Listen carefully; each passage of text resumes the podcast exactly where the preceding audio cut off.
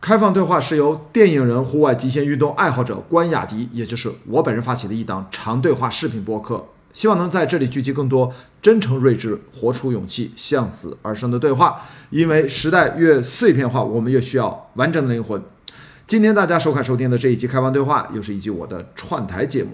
串台系列就是我会把过往我在朋友节目当中串台的内容陆续发布在开放对话专辑当中。我一般也同时会把当时录制这期节目的大概时间和录制背景做一下简单介绍。今天这集串台系列是日坛公园第四百四十期，名字叫《疫情打不垮环球航海的心》，两年后它再度起航。这是我第一次在日坛公园串台做客。呃，录制时间大概是在二零二二年的二月份，在北京日坛公园办公室录音间录制完成。这些内容啊，将近三个小时，基本完整回顾了我从二零一九年从赛前训练到参赛克利伯环球帆船赛二零一九到二零赛季上半赛程的全过程。中间因为全球啊这个疫情影响，比赛被迫中断了两年整，终于在二零二二年。二月比赛计划重新启动，所以我赶在再次前往菲律宾与船队队友集合出发之前，来到日坛公园录制了这期节目。这也是我和李叔、火总啊第一次三人合体录制，整个过程出乎意料的顺利啊！要不是他们俩这膀胱容量受限啊，录制。过程被迫中断五分钟啊，休息了一下，不然这一期节目的录制可以三小时不间断，一口气儿录制完成，没问题。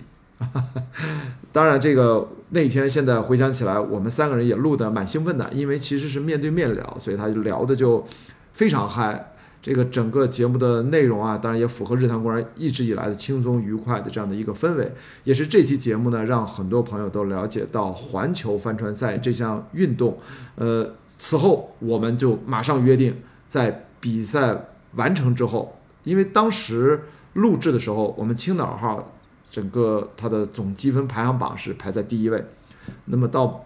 最后能不能把这个比赛优势领一直维持到比赛结束，还有整整一半两万多海里的航程，所以在录制这期节目的时候是有特别大的悬念的。那如果你没有听过这期节目，那刚好我这个悬念就继续保持下去。先把我在这次重启比赛起航之前的对赛程的上半程的回顾，大家可以认真的听一下。总之，这期节目真的是高能的三小时。呃，听着非常愉悦，我也非常开心，能跟日坛公园第一次录节目就录了这个内容，我特别荣幸。好，本期的视频版本呢，我依然没有单独制作字幕，这三个小时字幕也太多了，对吧？如果有字幕需求的朋友，可以去 B 站啊，搜索关雅迪，在我的账号下面进行观看，因为 B 站提供了视频播放器内置的人工智能字幕功能。过去两年，我一直呼吁国内视频平台。都能够像 YouTube 一样，把人工智能字幕功能内置在视频浏览器当中，方便更多播客创作者和对话内容创作者不必把时间和精力放在校对对话字幕上，释放更多的创造力。好，如果你喜欢本期内容，记得关注、点赞和转发。你可以在全网视频网站和播客平台搜索“关雅迪开放对话”，找到视频版和音频版的内容。谢谢大家。下面就是我和李叔和火总的开放对话。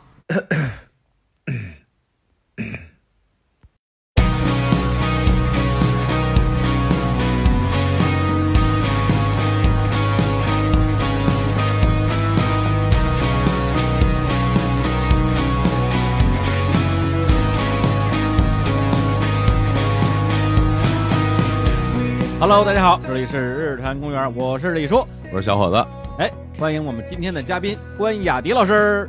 哎呦，此处是不是有要 有掌声？哎呦我，你 要掌声什么人啊？这脸皮太厚的嘉宾。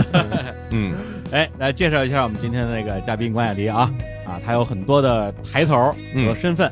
首先，他是一位资深电影人，有超过二十年的电影行业从业经验，在电影《西风烈》。《边境风云》《黄金大劫案》中担任制片人和宣传营销的工作，同时呢，他是一位户外极限运动爱好者，在几十个国家参加了三十多项顶尖难度的超马越野跑赛事，从一百公里跑到了八百六十六公里，同时他还是一个媒体人，有全球超马越野跑纪录片节目《雅迪跑世界》啊，他是出品人和主持人，以及他还有一档播客叫做《开放对话》，他也是制作人和主持人，而《开放对话》也是我们日光派对的成员。哦哎哎，呀，干，这是最重要的。对 对对，这是最重要个这个身份最重要，刚才的不算啊你。看这么一大串 title，哎啊嗯，但是呢，除了刚才这些官方的抬头之外，对于我来讲啊，亚迪老师有一个更为重要的身份，而且也是可以说是独一无二的，就是我所认知的人里边最能喷的人。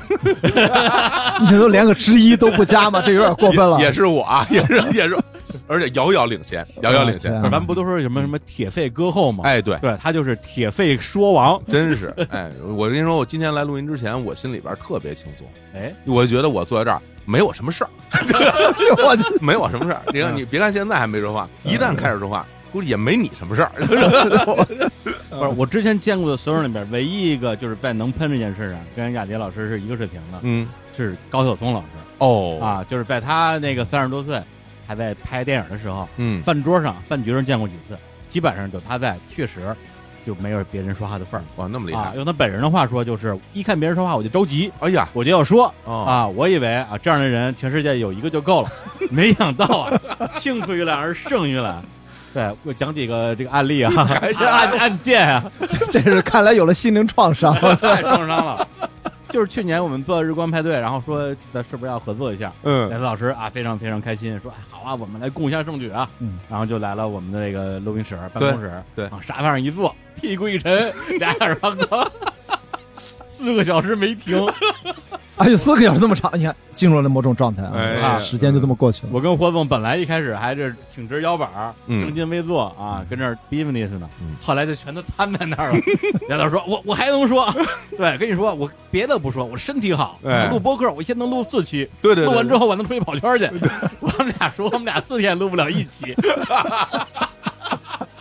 完事之后，完完当天就要写方案了，就是，对，而且是聊完之后，当天回去就出了方案，第二天就发过来了，说咱们咱们今天签合同吧。对，我说我天，而且那天还是个周末，啊是吧？啊这个对啊，这过一天是星期六了，星期六。笑死我了，我我说这个太难合作了，哎。我们团队估计跟不上他的步伐，起不来床是吧？接的起，还有那个方案，最后还没有白写，我还这这还还做了一部分，哎，是是是。起到了一定作用啊，很重要的作用。对，以及上个月就是一月初我在上海的时候，嗯，中午一起床，哎，没啥事儿，我说哎，咱们那个一起吃个饭吧，哎，哎，跟谁吃啊？这时候你是吧，约谁都不合适，都是提溜，那那我就朋友圈提溜吧，是吧？愿者上钩，我就说，哎，我在静安区啊，谁有空过来吃个饭？嗯然后关迪老师说，我来，我说完了，完完了。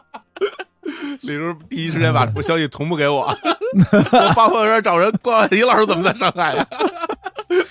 对，然后同时那天中午到场的还有嗯石斌，对啊，和另外一个朋友叫付 T T 啊，嗯对他有第一次见客，嗯第一次见，然后我提前给他们俩就打了招呼，嗯我说一会儿饭桌上啊，你们俩呢不用太努力，哎呦，努力是没有用的，你们就听你就听听关老师说就行了。哎呦，这听上去太惨了，哎，最后真实情况也不出所料，是吧？啊，还还还行那不是还那这那就还行啊，啊，那没怎么发挥呢，还是吧？不是四个人啊简单说是四个人嗯，但我们仨加在一起，可能说了就你五分之一的话吧。啊，有那么多吗？我 给你 给你那么多我又进入到那个状态了，会，笑死了。不，还没完，我还要说还，怎么还有啊，我不是跑这控诉来了？你这别别别，一定要一定要听下一个啊！不是完全可以以他为主角拍一个网剧，叫《人人都爱关雅迪》，哎呀，你知道吗？嗯关雅迪最后成了一个什么呢嗯？就是咱们小时候不是经常就是学习一些这个劳模啊，啊，石传祥嗯，啊，王王进喜，哎呀，，铁人嘛，铁人铁人王进喜嘛。嗯，对，关晓婷老师就是我们眼中的这一个永不知疲惫的铁人。那真是，到什么程度？到只要是我们跟知道关雅迪的人，比如说什么淼叔啊、嗯啊刘璇啊、嗯啊什么阿美啊啊这样的这个老朋友老朋友啊，我们共同的朋友，对，一起聊天，聊这么一个话题，说哎这东西太难了，这谁也弄不了，嗯，除非关雅迪。然后所有人就发出会心的狂笑，说：“对对对，怪怪亚迪可以，他一定行。”呃，他现在就可以开始做了，万用梗，随时都需要我的事儿，我都冲上去，对吧？对。然后这时候呢，可能就有人说：“说哎，要不要那个发个微信把怪亚迪叫过来？”然后其他人纷纷说：“别别别别别别别别。”，真的会来啊！真的会来，跑步过来。我操！说我正跑到你楼下，我马上我就上来。轮滑也可以，轮滑最近恢复了，轮滑也可以。就是这无处不在。就是嗯，对，所以刚刚所有这些东西都是高能预警啊，高能预警。所以这期节目没法听了，我这大家赶紧关了吧。我这茶杯举起来半天没有喝进去水。我们已经很久没有这么插过一个嘉宾了，哎，太开心对，了。主哎呀要主要是太太喜欢了，对太喜欢他这种不让别人说话的这种表演风格了。尽量小子，不，我我真的跟高晓松也聊过几次。哎，哎呦，感觉怎么样？的第一次啊，我们俩第一次就是算是正式的聊，的特别尬，因为我们之前认识，因为工作嘛，那时候开会，嗯那是啊，反正我记得是快二十年前，还是二零零几年，那时候还有个雕刻时光在五道口，啊，对，我去。然后？呢，我在跟一个姑娘约会，很漂亮，哦，嗯，然后她就过来，本来跟我打招呼，哎呦，一看哎，他他肯定不记得这个细节了，哦。然后就坐下了，然后一直聊到雕刻时光关门，嗯，就我们仨。但这个其实我也过了很久，我都快记不得细节了。但是真的就是你说那个感觉，啊。就是，然后再过几年，那个时候我不是给于老板当助理啊，那时候我在博纳一家电影公于东是，吧司哎，于东嗯。我们在凯宾斯基啊，长城饭店，呃，我想想，反正哦，好像是凯宾斯基嗯，还是长城饭店，反正在里面啊，可能是凯宾斯基，反正很远，哎呀，无所谓是哪儿了？反正在里面就是我们一聊聊到凌晨两三点，啊，嗯基本上我们几个人就是听他在讲。不是你跟高晓松，你们俩到底是谁能让谁说不出话来不是那个时候我很年轻，我都是听他讲，啊？包括我们在美国在戛纳都遇到过，嗯都是听他讲，都是听他讲。我我不可能抢他的话啊，对，因为咱们咱们是晚辈，呃这这其实啊啊是吧？咱咱俩是年纪差不多。对，咱们俩对于他们，咱们仨都是嗯对啊，年轻就是这个敬老，对对。要是不是敬老的话，不好说，我觉得。但那时候听他聊天开心啊，嗯也是开心，而且的确是抱着挺学习的心态。真的，我觉得能听下来就不容易，是吧？我一想那姑娘估计已经累死了，不是一个姑娘关门了，同时面对高晓松和关雅迪，噩梦般的人那生种估计再也没有见过他。我跟你说，你想想他的能量的场大嗯在，我到现在我都特别想想起来那天晚上那个姑娘是谁，嗯，嗯，我都不记得了，但是我就只记住了高晓松。所以可见你，嗯，然后他真的人是这个能量场是还是很厉害。我那经常跟他聊过几次，他不用那么谦虚。太谦虚。所以你说这个我感同身受，感同对身受。哦，你也能感同身受。就是你懂我们，你懂。虽然我懂你，但是我控制不了我自己，就是就是，而且我也觉得我没怎么说呢，还。这还没开始呢，对对对，对。哎，然后呢嗯，同时也给我们啊，嗯。就是听到现在都不知道我们在说什么呢，并且压根儿不知道关雅迪是谁的，我们的听众再介绍一下。啊对，如果你对这个名字啊真的是没有什么印象嗯，但是我说一条微博啊，你们可能有印象，在二零二零年的二月十三号啊，就是这个疫情嗯。肆虐的那段时间，嗯。有一个人的微博叫做雅迪跑世界嗯。啊，他发条微博说：“天哪，自一月二十号澳大利亚出发后，国内都发生了些什么啊？”然后这个微博被转发了一点五万次，然后有一个人给这个翻译了一下，说袁博啊，就是这个博主，嗯。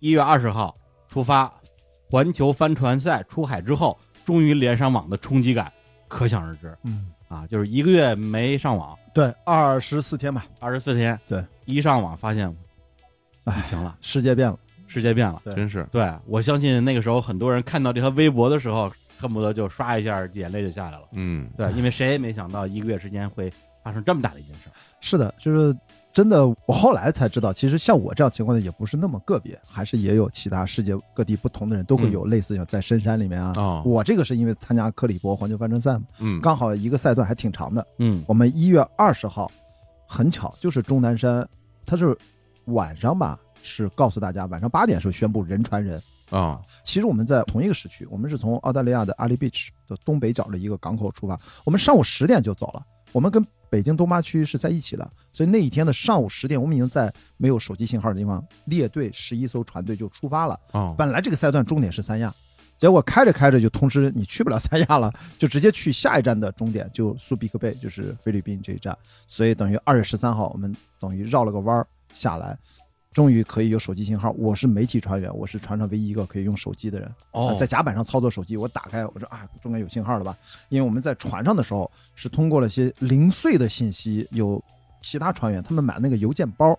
其实我那个赛段我也买了，嗯，我是收到了几封邮件，我姐啊、我朋友啊或者其他船员收到邮件啊，说，流量是吧？啊、他就只能发文字，也不能发图片，哦，而且字也就几百个字，很短，就给了我一些数据。我说，哎，我当时根本没有在意这个事情，就是因为觉得它不就是有很多像感冒一样的病例？我说这不就是 SARS，就是二零零三年我在北京的嘛，哦，我就以为 SARS 又来了。嗯，我当年经历北京 SARS 全过程，我心里就没什么太大的感觉，或者说我们心里对这场瘟疫的还没有概念，心里的最高的一个一个预估就是 SARS 可能是 SARS，对。SARS 有一个问题，是因为它时间不长，对，所以你可能觉得，哎，对我就觉得就过去了嘛，对吧而且它一个影响的人相对来讲也要少得多得多。是是是，，对但是没想到呢，打开手机一看，跟我船上预判的，我们船上有中国船员，我跟郑毅在一起，也是青岛人啊，我们都是青岛人，青岛号，其他都是老外嗯啊，一个船上就两三个中国人。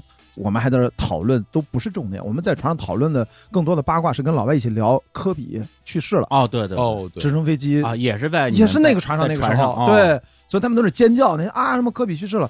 结果后面两个老大爷跟我说啊，谁是科比？你看还有人不认识科比的，嗯因为船员都很老，所以呢，我们还在八卦这些事情呢。我当时跟郑毅说，哎呀，这个事情 可能去不了中国，这怎么回事？我们当时没太当个事儿。嗯结果一上岸，我一个人手机刷着刷着就愣了啊，看到了好多故事，因为你嗯只是邮件是一些病例啊，你无法读解那个病例背后的东西嗯，也没有人给我解释，所以当时就有点信息过载。结果那个手机一刷就刷了差不多几个小时，几个小时，因为我们到了岸边，到你冲过终点，冲过终点还要等待其他道一起入港，中间间隔很久，嗯。所以光那段时间就几个小时，我就嗯。看了很多很多，心情就就很难描述，很难描述。嗯，对，其实你像虽然只有一个月的时间啊，嗯。但是这一个月时间，整个世界发生这么大的天翻地覆的变化，对其实感觉像是一一次时间旅行，对，像一个一个虫洞一样嗯，出来之后发现是另外一个世界了。所以我那时候就莫名其妙，就你刚才发那个微博，这就上了个热搜。对然后我都好多我真的很多年都不跟我联系的朋友，都把这个嗯截图，可能是快手的热搜，可能是抖音的热搜。我后来发现这个热搜是所有的社交媒体都上了热搜，啊，所以他就把各种的链接和截图都发给了我，说：“哎，这是不是就是你？就是终于看到了你。”然后呢，那个时候就是等于又接受了很多媒体采访。嗯接下来更逗的就是，我们以为这个事儿能扛，赛事组委会以为这个事情可能也跟我想一样就过去。嗯嗯我们就说我们再坚持一下吧，既然不让我们去三亚、珠海、青岛，本来国内三站都去不了，那怎么办呢？我们临时在当地组建了两个小的短的比赛，我们就扛一扛，我看是不是能扛过去，等一等啊，没准我们哪怕直接去美国呢，我们就不去中国了。结果到后来发现，到了三月中旬实在扛不过去，这个疫情反而越来越严重。我们中间第二场小比赛是去趟台湾岛附近打一个三角形回来。从菲律宾过去啊，对，在菲律宾啊海域嘛，再打个三角形，啊回来再一上岸，我又一开手机，发现三月中欧洲和美国也沦陷了，嗯我又发了个微博，啊，结果又上了个热搜。后来网友就就调侃说：“雅迪，你最好把手机扔了，就不要再开手机了。你你一开手机，怎么世界就变一次？”嗯那个时候就组委会也挺绝望的。后来紧急商议，在三月十五号终于宣布说，这个比赛我们还是暂停吧，我们嗯船留在这儿，大家各自回家。我紧急跟青岛的这边帆船管理中心的领导沟通，因为我是公派来参加这个比啊，赛呃，赞助一部分费用，嗯。啊，可以说其他的费用我得自己掏。然后我就说我们赶紧买票回来，所以我们最后是三月十九号赶紧坐飞机回到国内隔离，然后在青岛隔离，然后我就四月份在青岛又待了一个月，五月份回到北京，一直到现在，两年过去了，哦，就这样。等于说你当时的那一个环球帆船旅行就没有没完成，走完，哎，没完成，而且我刚才听到他一个信息，就是把船就放那儿了，对然后就先回国了放哪？儿了？我就在就在苏比克贝，现在船还在，还在那儿。当时就留了两个船长啊，一个船长一个大副，经常要清洁那个船，哦，经常检修一下电池，定期的给它发动机烧一烧和其他把船维护一下，要不然那个船就废了。嗯帆船一直搁在港口不开，嗯时间长了不动它，就跟那个汽车一样，那就废了。嗯，所以那两个人很辛苦，然后他们就这两年轮班儿啊，中间偶尔换一两个人，让这个船还能够维持。我们这次呢，可能要回去的话，就要先把船也重新打扫、deep clean 清洁一下，嗯要做好二次出发的准备。因为这个比赛一共四万一千海里，地球绕一圈，从伦敦出发回到伦敦，现在刚好到了中间嗯菲律宾，所以说这个比赛也很尴尬。你也没地儿去，你正好在地球的这个赛程的正当间儿，嗯，还剩下两万海里没有完成。所以这两年相当于你一直在待机，嗯，哎呀，说待机，这不就得干活赚钱讨生活呀？然后等待着什么时候这个比赛还能继续，也就是两三周后。对。那这次相当于就是把上次没有走完的部分的下半程吧，对，然后把它终于可以完成了。是的，希望这两年没白等。呃，但是的确世界已经不是以前那个样子了，包括我们青岛号的船员也更换了很多，啊有些人就回不来了，就不来了，哦。就是肯定生活啊、工作变化、嗯感染的感染，然后谁知道？真的是这样？包括那个赛事组委会很多人也都感染了呀，嗯。然后他们都是总部是英国的嘛，那英国这嗯。感染率到现在每天新增病例还是很多。嗯，对。嗯。所以那天在上海那个啊午饭局，啊。我听那个雅迪聊了这事儿之后，我第一反应就是说，我天哪，这马上就要出发了，对，赶紧把他拉过来聊一期，啊，等他再上岸之后，说不定什么样了呢？这什么时候走啊？二二二月二十号到二十四号之间，哇嗯我必须得从澳门过去，很哦奇怪啊，因为他这次指定必须不能走马尼拉机场，必须要指定的一个叫克拉克机场，是个很小的机场，嗯北京、上海都没有飞机，你能买到机票去嗯中转到克拉克机场。后来发现澳门可以，香港当然也可以啊，嗯他们都是从新加坡转机过去，嗯，但是问题是香港现在不办签注，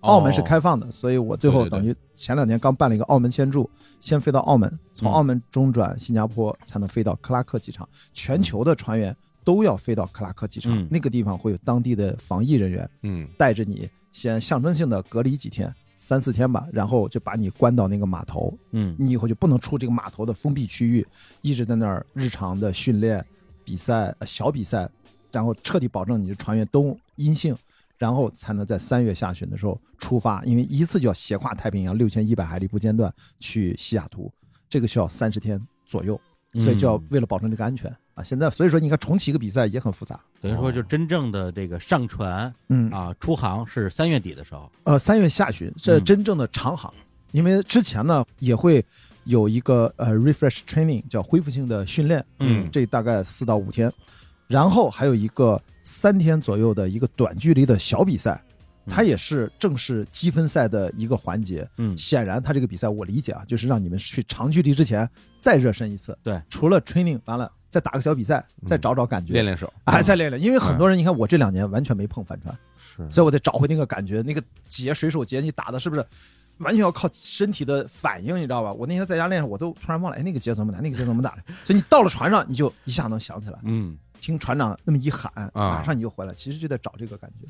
你现在你那船长什么样，你知道吗？他有没有给你拍照发你看看？其实他们在海外交流的挺多的，我前阵还参加了他们的线上的一个交流，就是啊介绍大家在菲律宾来这儿整个流程要怎么安排。但那船我还没见没见到，我们只看到过一些照片因为那个 Jerome 那个船长非常辛苦，他留在那儿，经常分享一些他的短视频，他就一个人还挺孤独的，在那个港口照顾整个船队，照顾两年，照顾两年。但是他是拿工资的，他肯定是拿 工资的。但是那不也，拿工资那那太惨了。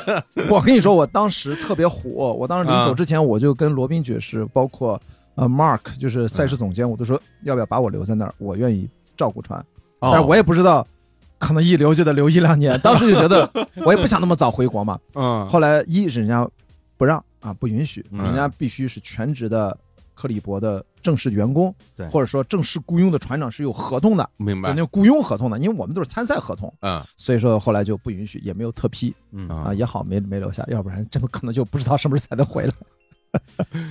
哎，所以今天呢，就刚才开了很多玩笑开头，嗯。但是今天实际上我是带着非常大的敬意啊，然后是来跟不敢当我的亲，哎来跟关晓迪老师我们来聊聊，就是是帆船全球航海这件事儿，是啊，因为他的身份确实很多对，啊，但是这件事情是我个人真的是让我很肃然起敬的一个事儿，因为这事情听上去就非常的困难、嗯艰难，甚至感觉有些危险嗯，而且肯定是个挑战嗯。然后又是在现在疫情其实还没有完全结束的一个阶段啊，决定再次扬帆起航。嗯，所以我们今天不妨就从头说起。嗯，那你最开始是怎么接触到环球帆船航海这件事儿的？呃，如果说环球帆船航海，我听说这件事儿，这是我小时候看央视的体育新闻，呃，就会报道嗯有这个帆船赛的介绍。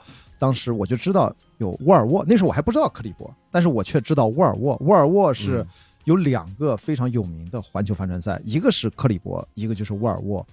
那沃尔沃是职业水手才能参加的环球帆船赛，他们速度非常快，船和人都最顶尖的。嗯克利伯我们参加的就是给业余爱好者参加的，嗯门槛很低，然后速度也没那么快。嗯但是呢，呃沃尔沃后来就不赞助这个比赛了，现在改名了叫 Ocean Race，就是海洋赛。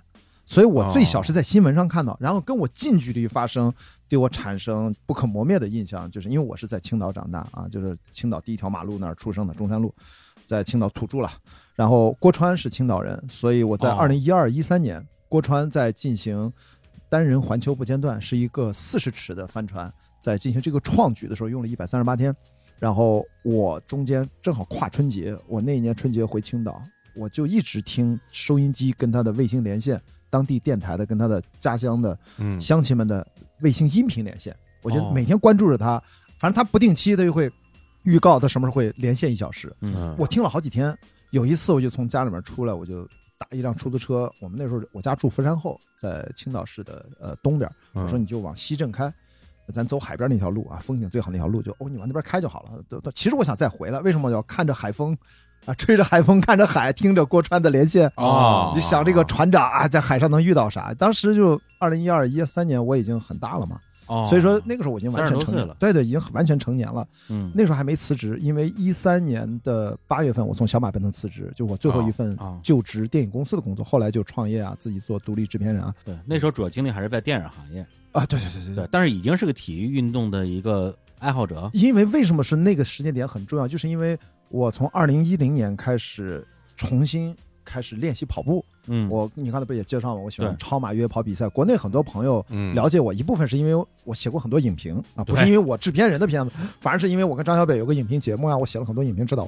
还有一些朋友呢是通过雅迪跑世界，是通过环球超马越野跑比赛，我是一个推广人，然后对对呃也知道我我就是其中之一。啊，真的吗？我哦你你有看是吧我知道他就是因为他跑步的事儿。哦之前我跟他说过，我原来还没辞职的时候，嗯哦我有一同事哦就王自晨，嗯，他是一个哦，对他跟你是同事，就，想起来了，我们我们是一个公司的同事。那嗯他刚来公司的时候就特喜欢跑步，对。后来我就看着这小孩怎么每天跑得越来越疯狂，最后去参加那个百公里，百公里百公里，越野百英里跑，对对，然后我们俩聊天的时候，他跟我说：“哎，说我认识一哥们儿特别神，那么他也跑步，叫关雅迪，嗯。还给我介绍你的故事。嗯，哦，其实那个时候我就对你的名字有印象了，但那那是一几年？一四年，对对对，大概一三一四年那时候我那时候跟他组队呢，对啊，们一起还你们还组队去参一起跑步，然后我还看他给我朋友圈什么，我就知道他了哦，对，对那你这么说，我知道他比嗯你知道早，是吧？我零几年就知道他了哦，啊，我知道是是因为他结婚，哦我在豆瓣上哦，对对对对还对对，说这个是吧？我的前任啊，前任啊，对，这谁谁谁啊跟知名电影人关雅迪结婚了。对，因为我说这个知名电影人是谁呀？一点，嗯，我点你一看，嗨，这个哦，原来是这么个人，不认识，不认识，不哎认识不认识，对，然后下去才知道，就是他坐的办公室。呃，这个连喷四个钟头啊！对，四个钟头了，对，呃那这个跨度有点有点长，是感觉有点长。有点多意思。所以呢，一二一三年这个实验为什么重要？就是我已经开始正经的从一个重新恢复练习爱好越野跑、学习越野跑，变成了一个越野跑爱好者，然后去已经积累了几场长距离比赛。一二年是我的第一场全程马拉松，也是我的第一场从五十公里到百公里都是在一二年完成的。一三年我已经把全部的香港的百公里的比赛都完成了一遍，哇我疯狂的报名比赛。嗯所以在一二一三年那个跨度，当我知道郭川的时候，其实更多的是从耐力运动的爱好者之间，我总觉得他哦非常让人敬仰。而且郭川那个时候我们已经都知道他，他是青岛人，都知道他，应该青岛人都知道他而。且他是全国最顶尖的是的航海运动员，所以这是一个时间点，他当时创下了一个创举，在当时嗯他用的那个船型是创下了当时单人环球不间断的一个记录。世界纪录。啊，对对对对，在那一刻，那个时候他是他创下的。嗯再往后一个重要的时间点就是一六年十月底，我十月初我在尼泊尔登阿玛德布朗，嗯就是一个大概将近七千米高的一个技术性山峰。我登顶完了，我是速登啊，大概五十个小时左右，从大本营出发回来，哇，然后回来，然后回来活着回来，这很重要。这那个山峰真的很难，哎我登了我才知道。但是我是游客的那种身份，就是嗯我们全程有路绳，我是商业攀登，我不是那种阿尔卑斯式，我也不会啊，我就体能比较好。我知道知道。然后呢，可口可乐似的，然后呢，但是坐在你自己盘，别人也帮不了你。然后下来了之后，一打开手机，流量也是要购买的，嗯然后就看到郭川落水了。对。然后他在十月二十几号落水，在旧金山出来没多久，然后他是一个大型的双体帆船，所以那个时间点对我就突然觉得，这个人可能到现在也是说他失踪状态，就是对我冲击力蛮大的，因为他某种程度上是是我的人生的一项灯塔一样，就你不认识他，他也不认识我，呃，我只知道他，我关注他，但是他对我的影响是还挺深远的，因为我小时候看过一部电影，就非常的呃印象深刻。嗯两部电影对我很重要，除了《天堂电影院》之外，另外一部叫《老人与海》，哦我在电视上看过好几遍。嗯所以我就每当说起郭川，我脑子里面想的是我小时候看的那个电视上的那个老电影的画面。跟大海搏斗的男人，对，对还有一个鱼啊，是吧？要跟他嗯搏斗。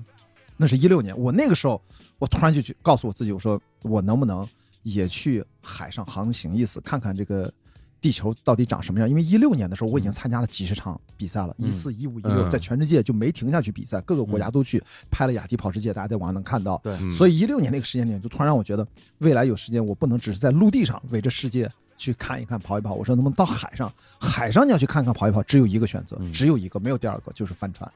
等于说在，因为你七九年的嘛，对，对，跟我一年的，嗯，等于在三十七岁的时候，第一次才去想这件事情，是的我要去做帆船航海，是的。然后一二一三年就是一个种子，嗯，只能说就是一个种子。当然嗯。小时候你往回倒，那是因为我从小就在第一海水场长大，就青岛第一海水厂，这是啊很有名嘛。嗯。我第一次见到比基尼也是在那儿，我的所有的就是在家电视上放那个海滩护卫队，你记得吗？嗯。啊拎着一个嗯背握着啊，跑那个胸肌颠来颠去的，你知道男的不是女的，我我当然是男的了。对，我就因为这个真的去啊健身房健身，然后去当救护员，我们去当志愿者，就是这个。我觉得关雅迪可以回应你那句话，嗯大壮谁不喜欢？哎呀，他也喜欢一大壮，看看出这遇到同好，你不觉得在青岛？我觉得那个年代是健身是一个时髦的事儿，嗯大家特别喜欢去健身，嗯我也去健身，所以往回倒就是我对海可能从小就在海里面泡着。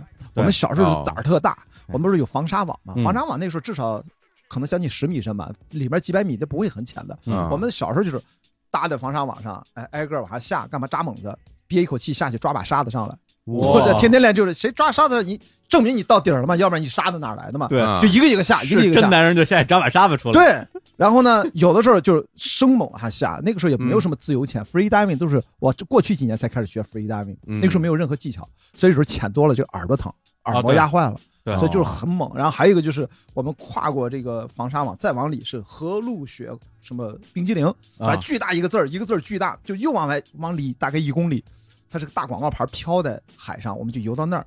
过了这广告牌，再往里游，我们经常赌气，跟我们的初中同学、男同学还小学男同学，啊就说往里游，看谁先回头，就经常搞这种动作。哇，我这拼命啊！这有一次就真的，后来我跟我那同班同学就是，反正我们俩最后都怂了，就是游的都不知道游多远了。后来就说，要不咱 散了，因为天色暗了。啊，那时候我就近视了，就像我现在近视，一直三四百度，一直这样。然后我就往回头一看，都已经看不见海边你那个灯亮起来，就你分不清到底往回往哪游了，你知道吧？哦，所以就觉得怂了。然后我们俩就狗刨就这样，嘣嘣嘣，就狗刨慢慢往回游，慢慢往回游，换挺好挺好。该飙的时候飙，该怂的时候松。对我们俩就怂了。那次真觉得差点没回来。就小时候在海里面干了很多这种无知者无畏的事儿啊，嗯所以就是我对深海嗯可能骨子里面没有那样莫名的恐惧，对对可能是从小嗯是给我带来一种感觉。所以你们青岛人就对于大海的这种感情啊，有感情。有点像这个东北选手啊，嗯，对冰雪运动哎，一样对。对对，那为什么冰雪运动员大部分都是东北的呢？真是对是。啊，你要海南岛啊，当然海南岛这也有很多东东北，哎呀，这真是我跟你说，现在不是我就说呀，是吧？你不是咱就说你就北京出一冰雪运动员，我觉得也费劲；出一个帆船航海的可能也费劲。是的对因为你从小跟他不亲近。不亲近。所以说后来在一个重要的时间点，嗯我要感谢两个女生，哦，一个就是宋坤。咱们上一个完成全部的克里波环球帆船赛，他也是青岛人，嗯然后他也是业余的爱好者，帆船爱好者，他就完成了啊，也很辛苦，他是第一个。然后还有一个叫小刀，他又报名了这一届，他是其中一个赛段船员。嗯，那么通过他们俩跟他们俩交流是什么呢？我等于一六年之后我才有这想法，不行，我要赚钱，我要报名克里伯。我去官方网站看了一看，一看那个报名费啊，嗯全程下来报名费四万多英镑，报名费啊啊，四万多英镑。要啊啊，不是，就是参加这个赛事的资格呃，其实有钱就行，啊。我我就说呀，相当于这个门票门票啊，四万美金，英镑，更慢了。一一比当时一比十吧，一一比我九一比十，嗯，这这这是小钱，啊！因为报名费之外，你还有保险，你还有装备，你还有机票，包括签证、差旅，因为它是一共十五个 race，嗯，把它嗯。分成了八个 leg，哦八个赛段，有的赛段一个比赛，有的赛段两三个比赛嗯，哦，然后每一个 leg 大概是七千英镑左右，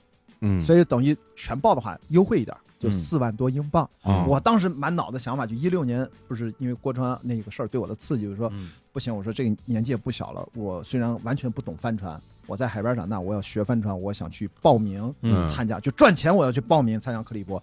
为什么感谢这两位女生呢？然后我就开始找相关我认识的嗯相关的人，就是找到了宋坤朋友介绍，啊，一看反正都是中间有认识的朋友嘛，嗯小刀也是嘛，都是老乡嘛，其实倒好认。然后呢，他们俩跟我一说，后来我忘了是他们俩谁，好像都提过这个事儿。他说雅迪，你这个背景啊，嗯你其实挺适合做媒体船员的，就说你去问问呗，有没有这个机会。结果哦我也通过关系找到青岛市的呃帆船管理中心的负责人，然后嗯通过朋友介绍，我写了一个，就像你这第二天就给了详细的大纲一样。我那个朋友介绍完了，我真的真的就是第二天嗯，写了大概有七八千字吧。哇就我天就真的一晚上没睡觉，把我所有的想说的话，为什么参加这个比赛，以及所有的方案，我会怎么宣传这个比赛，帮着青岛，真的特别长，就完整的思路和执行计划就发过去了。后来我才知道，后来人家一看相关的领导，现在可以讲，因为这个也没有不是什么秘密，说嗯我操，这个人是谁？我们之前为什么不认识这个人？然后啊说我们赞助了这个比赛十六年八届，这是青岛赞助第八次这个比赛了，他两年举办一次。嗯啊说我们一直希望遇到一个这个样的青岛人，可以做媒体传员，还可以环球，嗯他的体能啊各方面。因为我说我里面重要的原因，说我的体能已经几十场超马约跑比赛已经打下了基础。嗯户外运动、户外安全很多问题，其实包括我做制片，我在电影学院本科研究生，又是学影视制作，嗯，包括个人呢，我也喜欢在网上推广。不是影视制作跟体能有什么关系马上就拍啊马上就把咱俩给说动了，我们就就马上说可以，就是你了。哦因为还要拍啊，哦对对，还要视频干活、照片，每天要写作，还有发等于我几乎是好多人的功能在我身上都能实现。明白。嗯虽然当时我后来才知道，我后来特别感动，就是负责这个事的市领导就单独还写了一封信给到组委会的创始人，就说我们今年要追加一个名额，我哦们一定要有一个呃环球的媒体船员。然后这个媒体船员大家千万不要误会，说是不是就干着媒体活不干活？恰恰相反，嗯，我一上船，我跟市领导，我后来去了英国培训，我就跟船长 Chris 也是这么讲的，说我不想做一个传统的 media crew，就是媒体船，我想做一个正常的 crew。同时呢，我做好我的媒体工作，我的嗯媒体工作是对青岛负责，对啊，因为他们掏钱让我上船，其实我并不是完全对克里伯负责的。嗯船长很高兴啊，他说，因为以前的媒体船员是可以不用 on duty，就不用上甲板工作，不用值班我是要全程值班。我说你只要每一个 watch 给我白天的 watch 啊，给我两个小时，让我下去把那三千字写完，嗯照片处理完了，给大家拍很多照片。这个大家特别高兴，因为只有我们船有一个一直在给大家拍照、录短视频的人，嗯哦一上了岸分类发给每个人，在 Facebook 上。就全，而且我都修过图、精选过的，每一站都，我大家可开心了。很多船都嫉妒这个事儿，嗯那没有办法，这是赞助商自己邀请的，那别的船船员就是没有，那也没有办法。对，他们是有两个官方的媒体船员，每一个船会轮换轮岗，哦，他有些赛事轮到他了，嗯他们就有媒体船员了，嗯就可以有些自己那人家。官方那船员还来你们船吗？不需要了，因为我 哦也来，他也来，因为他要拍官方的宣传片拍你不是拍全船嘛，啊他每个船都要拍那种嗯影像啊、footage 啊，因为我主要是照片和文字啊，为主，所以说嗯，我们船就还挺好。你这媒体的活我都能理解，嗯同时我也特别能理解你为什么会主动要求说，嗯除了媒体的工作，那些 duty 的事儿我还是要做。对。是因为你就是为了这个去的，对我就是我不是来当媒体传员，我是来当真正的体验。你。不是来打卡的。对，不是来打，卡。就所有的事儿就是我要干两份工，嗯。就是这个正常的工作，就真的去拼命去干，嗯。同时还要另外的，你看我最后赛制，我这十个月写了大概二十六万字，差不多在船上，在船上，就是流水账，没有任何的文学性啊，就是看到什么赶紧记录下来，不然就忘了。就嗯。不停的打字、拍照、拍短视频，但现在还没有剪，还没有找到剪辑的钱，还 得找个几万块钱，但存着吧。雅迪牌界第四季基本就是克里伯环球帆船赛，应该今年会有。对，那这个帆船航海，大家嗯，你说大家脑子里可能都会有一个自己想象中的画面，对但实际上帆船航海它到底是怎么样的一个赛制？嗯，给我们讲一下。大家千万不要误会，就是可能以为帆船航海长航的比赛，像是大家脑子里面容易有个误解，嗯。是不是坐着一个很漂亮的游轮，大家喝着香槟，吹着海风，很休闲啊？这个这个一定不是这个画面，嗯 它是大家想想，加勒比海盗是都是可以的，就是嗯最早的大航海时代，你想想无动力，靠着风拉着风帆，等于你要把一艘船从 A 点开出去，看不到大陆了，然后开到 B 点，可能是跨大洋，也可能是横穿。嗯其实现在是有很高科技的 GPS，但是在古代是可能只有罗盘啊、嗯六分仪啊，这个是一个很难想象的事儿，他就非常非常累，因为你那个帆呀，你为了航向不偏，当然我们是两组人轮换吧，轮班儿就是六六四四四，嗯白天六小时一班儿，晚上四小时一班儿，所以你每天睡觉的时间都不一样。你想想吧，这是五个班次，嗯。只有两组人，你要不就一三五，第二天你就是二四，嗯。第三天又是一三五二四，所以你下去就睡觉或者你自己休息，嗯。所以他每天时间是不固定的，嗯你就没有固定的睡眠时间。所以如果你入睡有障碍的人，你在床上极为遭罪；如果你又晕船，如果你对吃的东西又不习惯，然后你要每天就大工作量负荷，你要不就暴晒，要不然巨冷。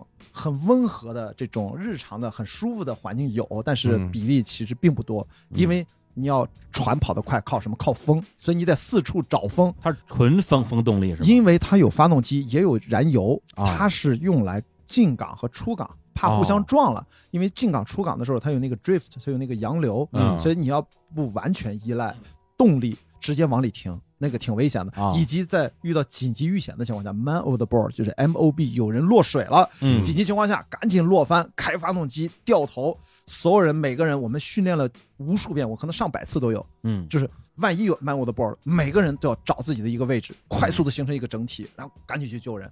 所以这个速度最快的，好像大概十四分钟嗯。就非常快了。嗯。但是如果是在恶劣的环境下，你如果那个安全绳崩断了，或者你刚好没有挂安全绳，这个是不允许的，一定要尽量全程挂着安全绳。对。你万一在水温只有几度的那种恶劣天气下，嗯。如果你又没有穿干衣，那你进去透心儿凉，嗯。失温，在恶劣环境下把你捞上来，很正常，就是三十五分钟以上，嗯，甚至四十五分钟以上，而你的生命在里面可能也就扛个不超过二十五分钟。所以嗯。就算找到你，因为你有 GPS，自动它会在船上找，还有 watcher 就是只看你的，嗯。嗯拉上来可能也是尸体。所以说，嗯就泰坦尼克嘛，对对对对，就是这样，不能落水，一定记住，人在船在，船在人在，嗯。人和船不能分离。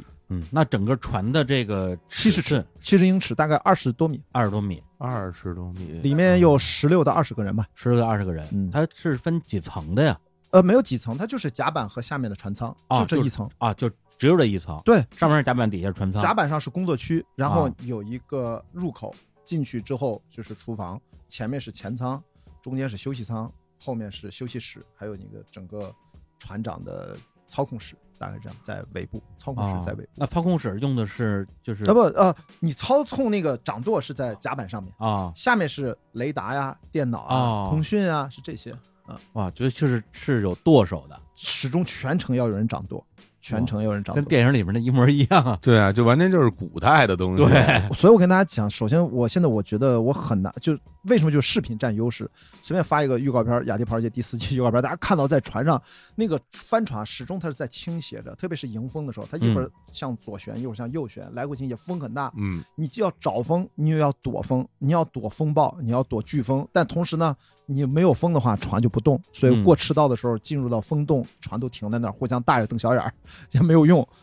但极特殊的赛事规则，这两年更新了规则，因为我们不是沃尔沃，不是 Ocean Race，嗯对于业余比赛要求没那么严格。万一掉入风洞的那个赛段，嗯它会给你一定的助力的方法，说你可以在一定的纬度范围之内开动一次发动机，哦，一旦开动，必须开动十二个小时，不准停。为什么呢？比如说你连续开十二小时，最多开多少纬度？但是它这块给你的纬度呢，你是开不出去的，嗯，所以你是可以刚一进去就开发动机，还是说你开到了一半再开发动机，你自己定。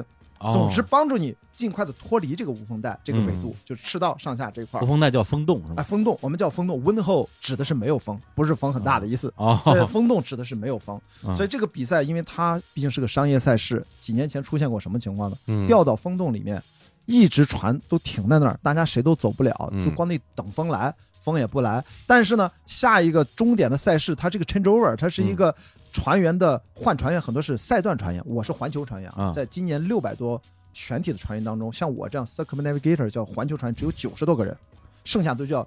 一个一个赛段的船，它可能一个赛段可能三个五个，你交多少个嗯七千磅，明白你就报多少个赛段，你也要全报也可以。嗯所以说，如果你大家不能按着那个 arrival window，就是抵达时间窗口到的话，那人家那个订的机票、酒店就都对不上，哦就给船员浪费了很多钱，大家很抱怨这个事儿。所以后来发现，毕竟一个赛事既要考虑到竞技，嗯又要平衡到整个赛事向前推进的这个进程，按部就班。所以后来就说怎么办呢？折中一下，咱也别那么为难自己，别那么苛刻，把自己当成职业性选手啊，嗯有风洞咱也待那儿，咱也可以给一个规则，嗯让船长自己决定有一次开动发动机的权利，嗯只准在这个纬度范围之内开动发动机，大家都一样。但是开启的点不规定，嗯你自己定。但开了之后，十二小时之内不准停，哦，这个就是一个策略，那就只许开十二小时吗？是就是为了帮助你把这段哦风洞区至少有一大半儿你可以开过去。明白，明白，嗯明白。但如果你的风刚好特别好，你不开都没问题明白，啊。但是你开了，风再好你也得开着，那最久的时候能等多长时间？几天几夜都是有的，很长好。几天就是它就很缓慢，就飘一节、啊，两节，但是一般不会。你说那是极端的情况，那真是等风来。真的是等风来。对，嗯，所以说我们一般啊在第一站我们是从英国到葡萄牙，葡萄牙第二站直接去乌拉圭穿赤道的时候，这是将近三十二十八天，我记得啊。我们过了赤道的时候有一个传统项目，嗯因为的确没有风，嗯大家正好船都在这儿，刚好有几艘船啊我们互相能看见，不然要平时互相看不见，就约那儿在赤道上游个泳。就是这个呢，啊比赛规定是不准干这个事儿的，啊，但是这是船长跟官方都默认哦，给大家的一个福利。就以后谁吹牛逼，我可以说嗯我在赤道水深四千多米的地方游过泳，嘿，这个很无聊，这是个牛逼，非 非常好。也不知道为了啥。这时候你要是不是一个猛子扎下去，抓把沙子上来，那什么啊劲头？我哎呦那什么劲头！啊？那什么劲头啊？多好啊！这个是吧？我是个火箭，往下打个火箭下去。哎，不过你刚刚说这个，我就在想，你们这种它不是一个一个的这个航段嘛，就是或者是赛段嘛？是这赛段时间最长的是多长时间啊？我们马上迎来的就是一个嗯这次最长的六千一百海里的，嗯从菲律宾到西雅图，嗯六千一百海里乘以一点八八二五是吧？嗯差不多将近可能一万公里了，嗯，三十天左右，三十天。那你们的补给是怎么怎么弄呢？全都塞船里面，没有补给船，没有补给。就是所有的那个水、蔬菜、食物全都是在船里边那他吃水会吃的很深啊？啊不不啊不是这样，就是还好吗？水我们有制水机，哦我们是把海水把它制成哦淡水，哦，这么高级啊？现在都这样了。然后呢哦，但是厉害有永远备着四五百升的淡水嗯做紧急使用。明白。我们就遇到了很倒霉的这件事情嗯，但也不是我们一艘船，因为它这次这个新的船，它那个制水机因为换了新的版本，啊，这个制水机的功率很高，就是你根本就不缺淡水了。以前那个制水的效率特别慢，嗯现在这个可能几小时就能来一升，就还挺快的。然后呢，我们这个制水机，因为它安装的位置可能灌海水了，嗯。它那个盐分把它腐蚀了，那个制水机就坏了。哦，我们遇到了一个赛段是在去往澳大利亚，冲向澳大利亚，从开普敦嗯。南非开普敦冲向澳大利亚的那个赛段，刚出发七天，就发现我们的制水机不能制淡水了。哦，然后呢，前不着村后不着店，到达终点还有十六天，我们已经出发了七天。嗯那我们现在即使是倒回去，这个赛段我们就废了。啊然后我们青岛号拿了好几个赛段冠军，那个时候我们嗯总积分是领先的。到现在我们青岛号是遥遥领先，青岛市政府都是震惊了。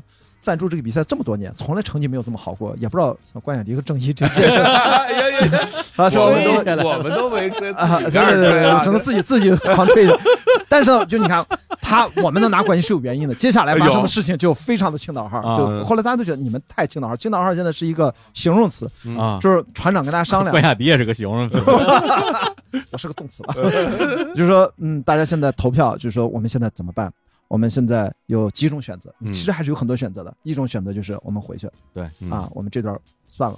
我们另外一种选择，我们现在呼救，嗯我们就地等待，我们正在领先，我们让后面的第二个下龙湾号还有其他的排名第三的，让他们上来，给我们送点淡水，嗯。我们凑够了，我们应该也能慢一点到，也是可以的。匀你们一些淡水呗。我们互相是可以救援的，啊，这就是船队出发最安全的地方。对，距离你最近的能帮到你的船，就是你的队友，跟你竞速的队友。就是没有那个官方赛会的那种救援船，很多人都会问直升飞机能不能去，我真听啊。你看海有多大，那飞不过去，就没有，什么都没有。没人跟啊，而且我们去的也没有海岛，经常就是明白。比赛线路。嗯。那么还有个第三个选择，就是咱想办法不掉头，一路冲向终点。想什么办法呢？就是怎么分配？我们算了，我们有左右两个 tank，嗯这个 tank 里面算了一下，大概有不到四百升的清水，还剩不到四百升。嗯嗯我们船上有二十多个人，每人每天喝不能超过一升，除了吃饭做饭用的水之外。嗯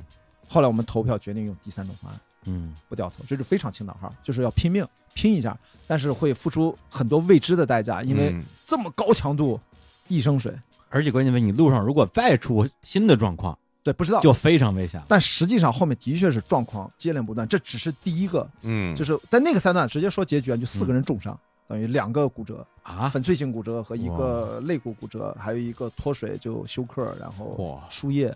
另外一个是啥毛病，我都想不起来。反正到了终点，救护车在这等好了，我们还是我们遥遥领先。结局啊，这是个坏消息。好消息就是因为我们都被逼的不行了，玩命的拼，拼到最后领先第二名整整二十四小时，从来没有第一名领先第二名这么长的。后来他们说你们都疯了吧，或者说我们太渴了没水渴的。就是，你先说说这重伤这怎么回事？他就是因为可能也因为疲惫，而且的确天气非常恶劣，都是四十多节的风是常态。嗯嗯我们在那个赛段还遇到五十五节的风，五十五节的风就大概时速一百公里吧，一百公里以上。吹死了，对啊，但是更倒霉的西雅图号他们遇到过七十节的风，那个七十节的风基本上他们说它是顺势，它没有一直吹七十节。嗯我们他们在风暴太靠近中间了，他们说只能把帆降下来，把那个 boom 啊主要那个杆降下来绑在船上，这个船再裸开，带着二十多个人满载开出十二节船速，风吹着一个裸船都能跑十二节。嗯这我们还没那么惨，他们其实比我们惨。我们这五十五节，那哥们儿就是从那个船不是突然一个浪打过来，啊他打了一个舵，正好有一个美国大叔，他往前走，从高悬直接啪就横着就凌空就摔下去了，哇然后正好在那个就这样坑节，这个肋骨磕在这儿，一声惨叫，而且我还拍下来了，我正好在拿着 GoPro，哇后来给他们看，说给保险公司看，因为我给了组委会拿这个理赔，你知道，正好我拍下来，我说嗯这个媒体船员好管用，还负责负责保险，证明他真的是摔伤的。嗯哇一声惨叫，然后最后从脖子到这儿，整个这一半侧各种粉碎性骨折。后来呢，那个时候他距离到岸边还有八天，他距离岸边还有八天，受伤之后，我们把他绑在 bunk 上，我们不叫船叫 bunk，然后给他喂饭，他也不能上厕所，给他尿壶。好像他八天上不上大号，我们也没关心，反正因为照顾他那个医疗官，嗯我们船上有兼职的医生，哦对他可能知道他大号怎么解决，我都我对我回头应该采访他一下，他那个大号那八天到底拉没拉？然后就一直在床上，一直到了终点，啊，不是还有三个受伤的吗？嗯我们很惨重，我们之前没有人受过伤，那一战嗯受伤了很惨重，到了医院送过去，然后第二天早上醒来，我们问那大叔 Judy，他叫 Judy 啊嗯，J U D Y Judy，说 Judy 怎么样了？医生说了，Judy 这个不治了。我操！我说怎么着啊绝症了吗？不治了。他说不是，这个我们船长跟我解释说他治不了，因为他那个骨头已经长上了。哎，哇然后呢，为什么呢？就是他现在长上错位了，已经长死了。啊里面有各种的淤血啊、啊肿胀啊、内脏。他说现在没法治，你只能等它里面都恢复了，嗯，然后再给它敲碎了，敲再敲断了接回去。再接啊，我天哪！然后这还不是最神奇的，这个 Judy 呢，就属于那种传说当中的美国那种钢铁硬汉大叔。嗯我们到了澳大利亚的西半边 Fremantle，然后等于我们要从澳大利亚的南边下一个赛段到东北角阿里贝什，阿里贝什不就到了菲律宾了吗？嗯但这半段呢，人家说我不退赛，他也是一个 circumnavigator，说就摔成这样了，我不退赛，我租辆车，我这个手吊着，我用一个手开车。横穿澳大利亚，我到阿里比什等你们，不是然后到那个时候我就恢复了，我再上船。在路上恢复为在路上什么不啊？你在路上有一个月呢，因为我们从这儿到那儿那你，骨头都是歪的，对啊你你这对吧？他就歪着他要完赛，但是他现在肯定又，因为我们到三月份不都是就就停了嘛啊？太牛，但是人家真的在澳大利亚的阿里贝什跟我们集合了，上船了，真的后面跟着我们。不是他当时不是说在敲碎了，给他怎么着？敲或者是他回美国再敲，啊，就先不治了，就就先先不治就那样，歪歪着，歪着就歪着，他这都是歪的，所以就是我跟你说，这可能都是我们不太一帮什么人啊？你们都是。Engineer，他也是个 engineer，他也是个工程师。工程啊，就是搞机械修船什么，他都很厉害。啊，我所以就是那个赛段，我就说他真的特别青岛号，就是青岛号这次我们遇到了一帮挺豁命的，就是加上我我心也比较大，船长让干嘛干嘛，二话不说，就那浪四五米呱就过来，那船长我们知道切浪切得很好，那船也要保持稳，嗯。啊，我就在前甲板，我也不觉得害怕，我们双方没有那种恐惧感，你浪爱咋地咋地，我们穿那个就是就航海服，浪把你拍到就跟拍成傻逼一样，你天天就是被拍无数遍，你在甲板上没有风和日丽，只有战斗，就是一直战斗，就是 因为我因为我不知道，就是比如你在这船上大概有有有二十来个人，呃不到二十个，不到二十个人，十六到二十个吧。啊，然后大家有那个具体的工作的分工吗哎，你这个问题有什么？在培训的时候说清楚了，你就是一个 crew，嗯然后只有船长嗯为了安全，今年增加了一个大副，只有他们两个人是职业水手，我们嗯大副叫 AQP 啊，嗯这是他叫什么什么我忘了 qualify 的啥啥啥。然后呢，除此之外，所有的船员都是业余的，都一样。但是呢，啊这些业余的嗯都不是我这种水平啊，人家国外的业余，什么澳大利亚的、英国的、嗯法国的、美国的，都是小时候玩船长大的，可哦能都是家里面就有好几艘船那种。明白。但是呢，他可能也要遵循 RYA 英国皇家水手协会的这个教学体系，他要拿到这个资质才能嗯上船，嗯所以他们的操作经验都非常丰富。嗯所以这个比赛是什么呢？除了 AQP 和船长，其实嗯包括他们在内一样，在船上任何位置的活儿你都要会干。为什么呢？这个位置轮到谁是谁，嗯因为随机应变。明白？所以说你每个岗位，比如说连 mother mother duty 就是要嗯给二十个人做饭，啊，我就每周都要这个轮轮流啊，做饭都是轮流做，都是轮，就每个人要会 everything。我还以为是没有会有没厨师对，没有职业厨师。啊没有没有。啊啊。所以，但是啊，我们因为是一个比赛船，我们是一个竞技速度的船，我们不是一个休闲船，因为嗯。船有大概两类，啊就是你特别拼命，像青岛号，我们就是来竞速的；嗯。还有一种什么呢？休闲的。啊。竞速的船就是保证速度优先，那么就会产生一个问题，就是谁掌舵掌得好不好，那可嗯。真差别太大了。掌舵也是轮流掌吗？你看后面一种比较休闲船，他们哦对成绩不这么敏感的，他们要的是每个人都可以平均的去练习掌舵，哦去练习所有的岗位体验，他们是体验派。那个时候呢，不太会掌舵的人去掌舵，那那个一定很容易被甩。嗯，所以我们青岛号掌舵的就是船长、大副，还有在 crew 里面只分成 watch leader 嗯和第二 watch leader。嗯，watch leader 就是等于这个 watch 的工头或者班长，明白。这些一般都是有丰富掌舵经验的人才嗯能做而且对。对于这段儿应该比较熟悉吧？呃，这个倒没有，因为对这个啊赛段熟悉只有船长看卫星图、哦，OK 制定路线的只有船长。明白。Watch leader 掌舵的人只会告诉你，接下来几个小时我们通过罗盘上电子仪器什么角度、什么位置嗯向这个方向走。嗯如果要转向，都会提前告诉你，然后大家就喊口号，大家准备操作转向。所以嗯我们每个人在岗位上，不管是前甲板啊、还是中间的这个 peacock，、就是这个绳索区，嗯还是在船的尾部，任何一个位，包括船舱里面，你可能里面要有人叫 swimmer，比如你落水了，我要下去捞你，嗯，我要用绳子绑起来，嗯我手上再拿一个钩，哎，我要被人放下去去捞你，在你身上钩套到你身上，把咱俩抱着你一起抬上去。嗯那个人叫 swimmer，他可能随手冲下去，穿上一个 suit，这样赶紧下去。有的时候根本就来不及穿，绑上就下去了。所以说每个人都有可以当 swimmer，那个就自告奋勇。因为有的时候啊，如果特别恶劣，swimmer 也有生命危险。是那当然你把万一一个浪啪给你弄到船舱底下卷上去，万一这边咵一松手 甩出去，都很危险。所以每个人都要做任何岗位的任何事儿。还有什么岗位？所有的岗位就是，比如说前甲板，比如说我们要升帆，那你前面就要有人转这个舵啊，这个啊开开始摇嗯摇绳子和这边拉绳子，还有降帆，降帆和换帆是最辛苦的。你在前甲板进行把这个帆拉下来，一个卡扣一个卡儿挪挪下来，把另外一个帆拉上去，一个卡儿一个弄上去，再把这个帆收下来弄到舱里面。你知道，就在日常的时候操作这一下子，你都累死了。何况你如果想一想，随便来个三四十节的狂风，嗯，嗯你就手也冻木了，然后人都吹麻了，然后你还要当这些东西不存在，你要去在剧烈颠簸的情况下，然后你一个弄不好，那个帆叭就吹出去，然后或者球帆球帆爆掉了，就球帆被吹破，球是一个是嗯。非常薄的那种帆，爆掉了之后，你要把那个爆掉的帆再收下来，从海里面拉上来，嗯。万一帆要落水，那就更麻烦。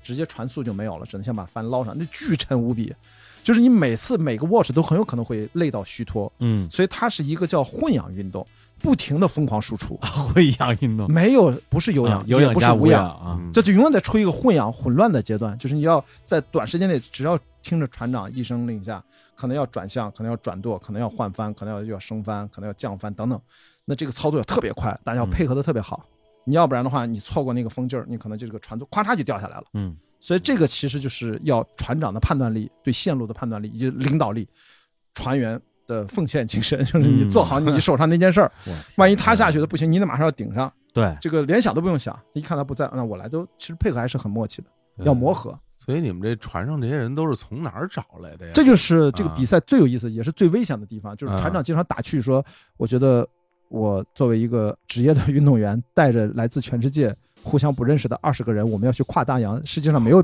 比这个更疯狂的事儿。就咱们就就是招募形式，就是对啊，就是大家互相不认识啊。就是把我报名，对啊然后 他会之件，我对，大家会之前有一个船员大会，大家见个面儿，会有一个这样的热身，互相嗯介绍一下。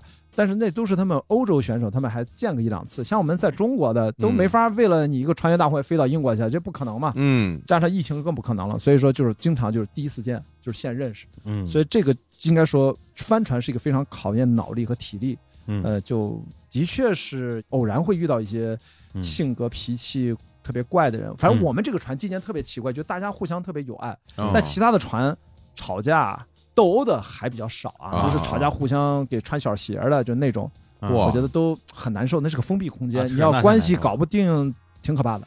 对，因为这刚才你不是都是都是业余的这个选手嘛，所以大家其实很多人都是有自己的职业的，对对对。嗯，什么职业？而且大部分我们开玩笑说，这个船员主要是老头老太太比较多啊，就没有什么年轻人，因为都是鳏寡孤独为主，多老多老头老太太，五六十很多，六十多也有。六十多还能上船干这个没问，题，没问题。我们那个罗宾爵士今年都八十多了，就前两年还又完成一次环球呢不，是他也能干那些，啊，都可以。我天，就是你强度可能你太好，人家那是人家得厉害，罗宾爵士一九六九年就世界上第一个完成单人环球不间断的人类历史上创举的第一个人。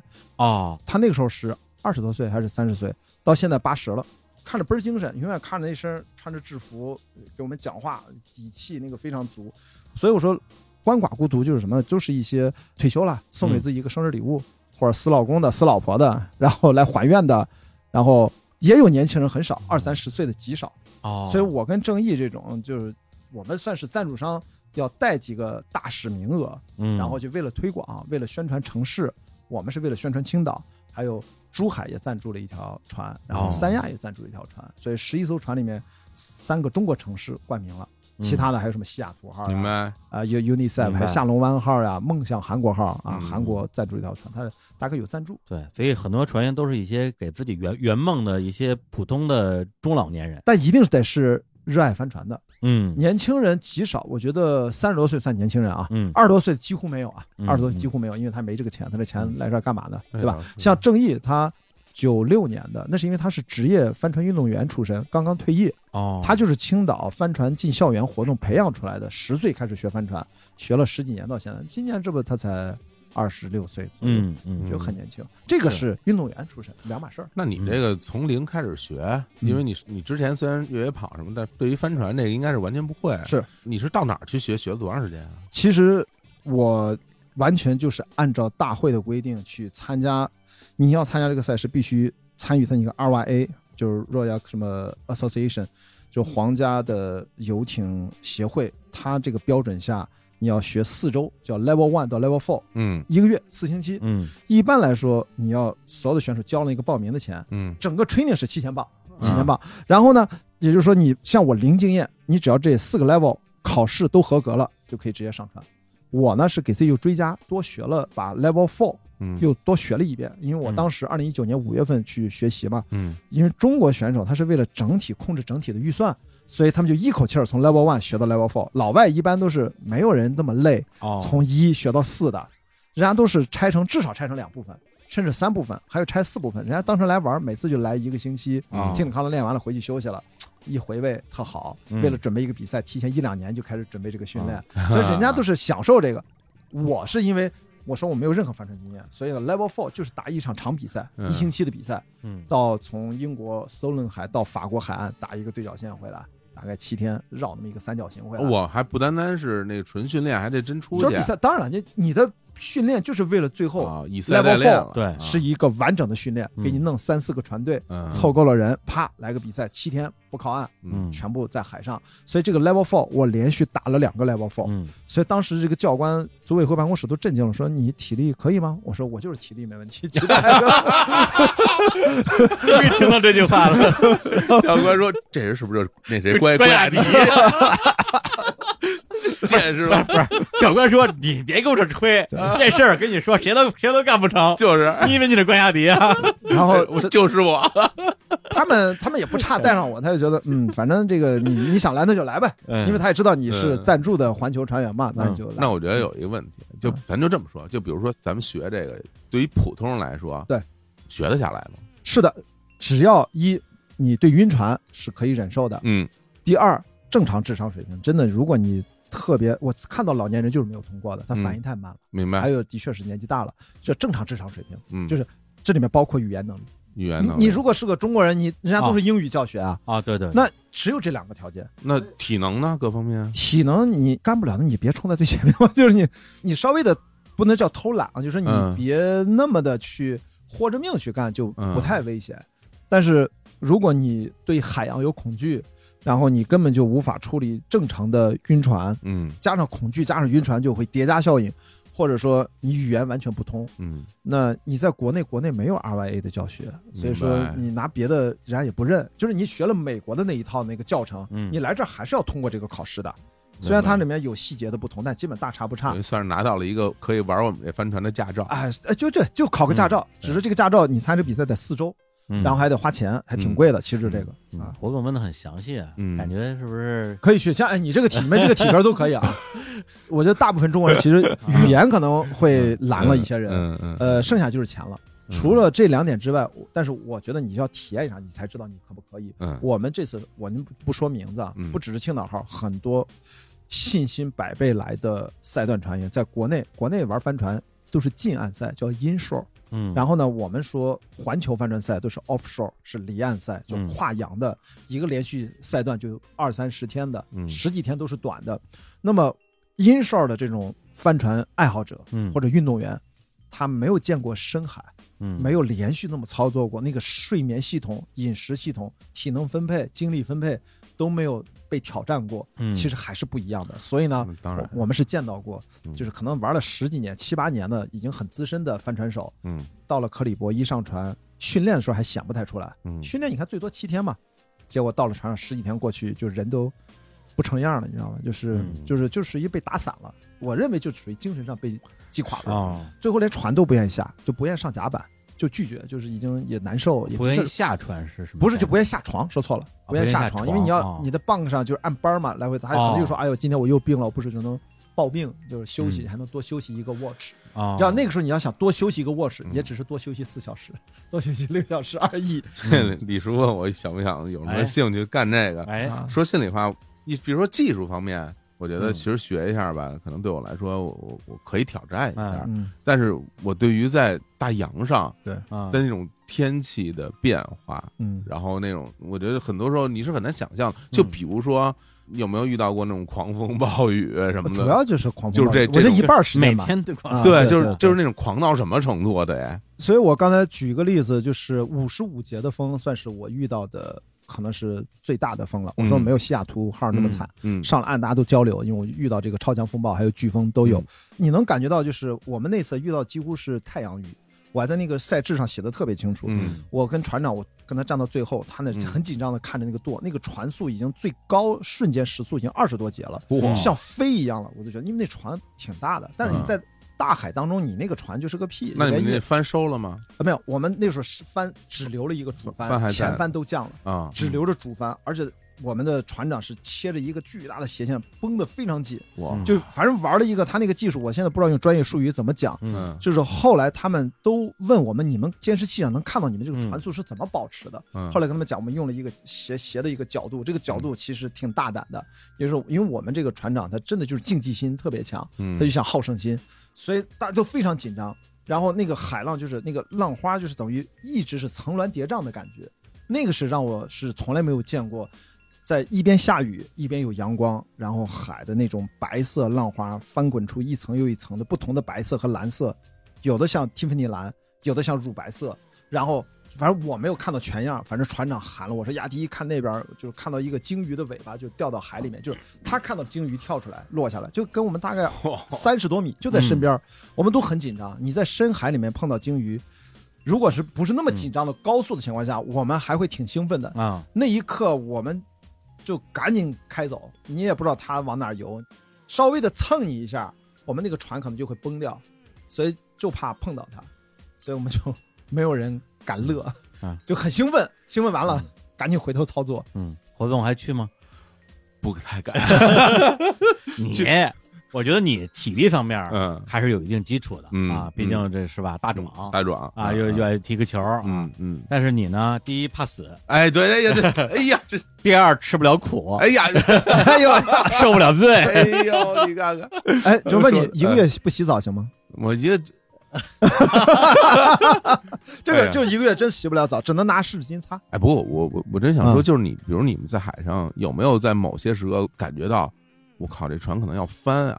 有没有这种这种时刻？我们遇到大浪的时候会有这个担心，但嗯后来因为经过了跟船长交流或者看着船长操作，嗯船长肯定不会面露出任何的这种惊恐的感觉啊，因为我们嗯都是小白，我我当时就知道，我以为的这个东西吧，啊，可能不会发生，因为人家有经验。但是啊，就是我们这么说吧，就浪很大，比如三四米的浪就很吓人了，四五米的浪就就非常危险了。是，就是那个，如果我们这个船上去，如果你这个打舵打的方向不准的话，那个嗯船很容易直接头往下就扎，拍下去，扎进去之后，那哦船容易断。对，我们之前发生过，这个船就断了。就折了。是的，那个时候就紧急求生了，马上进入到 level two 的上课的有一，真就折发生过呀？当然发生过，船就会断的。断了之后，那所有人都落水了。啊，是的，但是不是我们这个比赛的船断，就是啊帆船在航行的时候遇到这种，如果你打舵那个，因为浪太大了，你正冲着浪上去之后，过了浪尖儿，如果浪太高的话，你船头不就咣下去了吗？还有我们在迎风浪的时候，那个船是不停的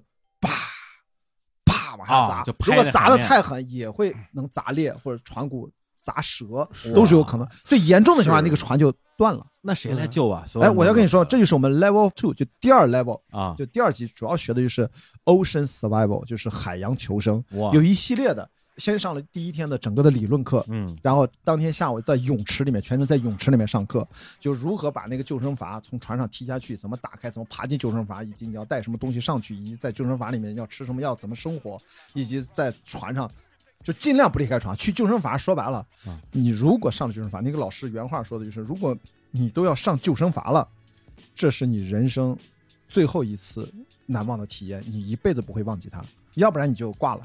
在救生筏不代表你能活下来，因为你能不能等到救援来。对第二就是救生筏可比在船上痛苦一万倍，因为你一个只有那么小筏子，里面可能挤了十几个人，对，然后飘飘荡荡，全是呕吐物，被浪各种拍，不是那里面全是呕吐物和排泄物未来，先是呕吐物，然后可能就是你也你就这样，反正就是噩梦般的体验。所以说你不要觉得你就万不得已才上救生筏，所以说一定要人跟船尽量在一起，不要离开船，船也好找啊，救生筏更小了。所以说离开船就意味着船要沉了才能离开，不然永远要跟船在一起，嗯，嗯这个被救的概率才最大。对，所以这是我们上第二个 level 时候最重要的课，就是学求生。因为大家可能有的时候想起说在海上就会想到那个少年派嗯，是吧？然后躺在那个海上、啊看着月亮，非常平静对那样的一个状态，觉得非常美。然后，但是其实我原来我的工作其实也接触这些嗯船嗯啊，大的渔船什么的。然后你到那种真正很大的那种运输船上，你在那些船上，你感觉你跟大自然之间的关系是很远的。对因为这个船，你在那样一个很大的船的时候，你会觉得它就像陆地一样。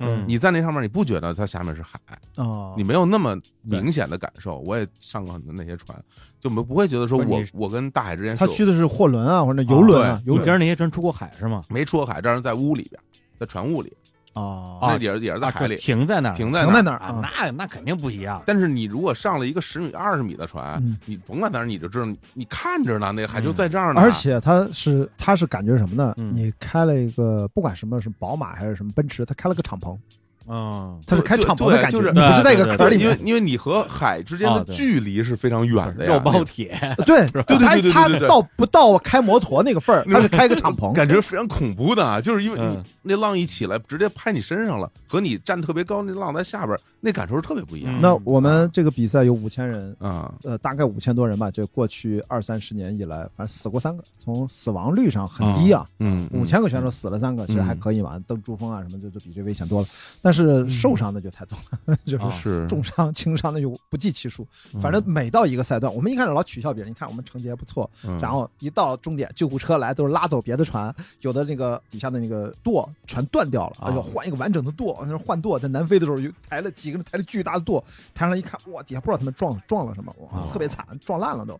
要不然就是人送救护车，结果你看我们嘲笑人家，我们到了那段没有没有制水机，我们就很惨，嗯，可能就是精神太紧张，嗯大家又疲劳。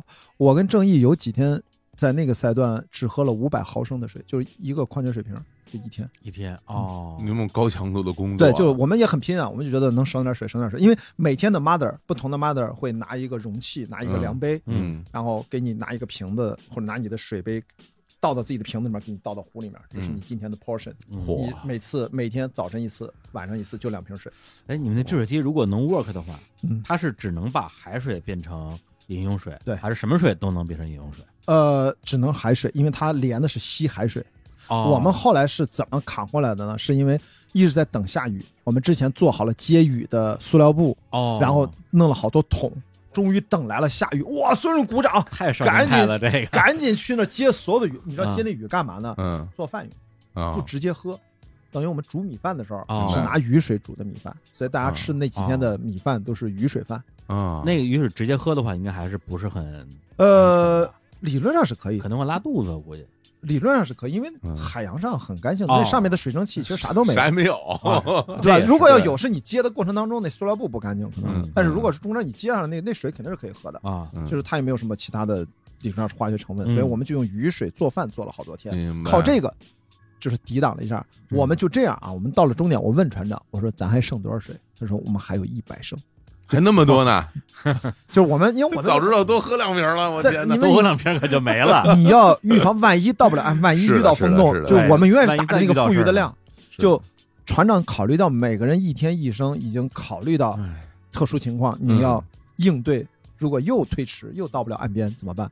所以跟大家说，就是的确有休闲的时候，有嗯有见到了太多的美妙的日出和日落，嗯以及银河。就银河天天看，只要没有那种乌云或者天特别昏暗，就是那种海上漆黑不见手指的黑夜是很少很少的。在黑夜，实际上大部分的情况下是非常通透的，嗯，裸眼看，看哪都很舒服的，这才是哦海上的黑夜。哦，海上也有伸手不见五指的黑夜，那个就意味着所有的反光物、发光体都被遮住了，就是非常浓重的云，遮住了所有的月亮或者云彩，不是在一片漆黑之中航行。那种极少。我觉得又遇到过几天，但是在嗯整个的可能差不多有一百多天的航行当中吧，啊就就没有几天，大部分晚上就是正常阴天，但是也可见度还是还是比较远的。啊，然后要不就是非常晴朗，所以我们见了。呃，南半球的星空，因为我不太会看星星啊，有点浪费。啊就是啊南半球星星不一样，你你这个近视问题怎么解决？戴眼镜我一直戴眼镜。你们船上怎么戴眼镜？啪一浪就对啊飞了吗？呃，应该还好吧，就是因为你会戴帽子箍住或者什么的，你会扣哦着，应该就还好，啊不影响。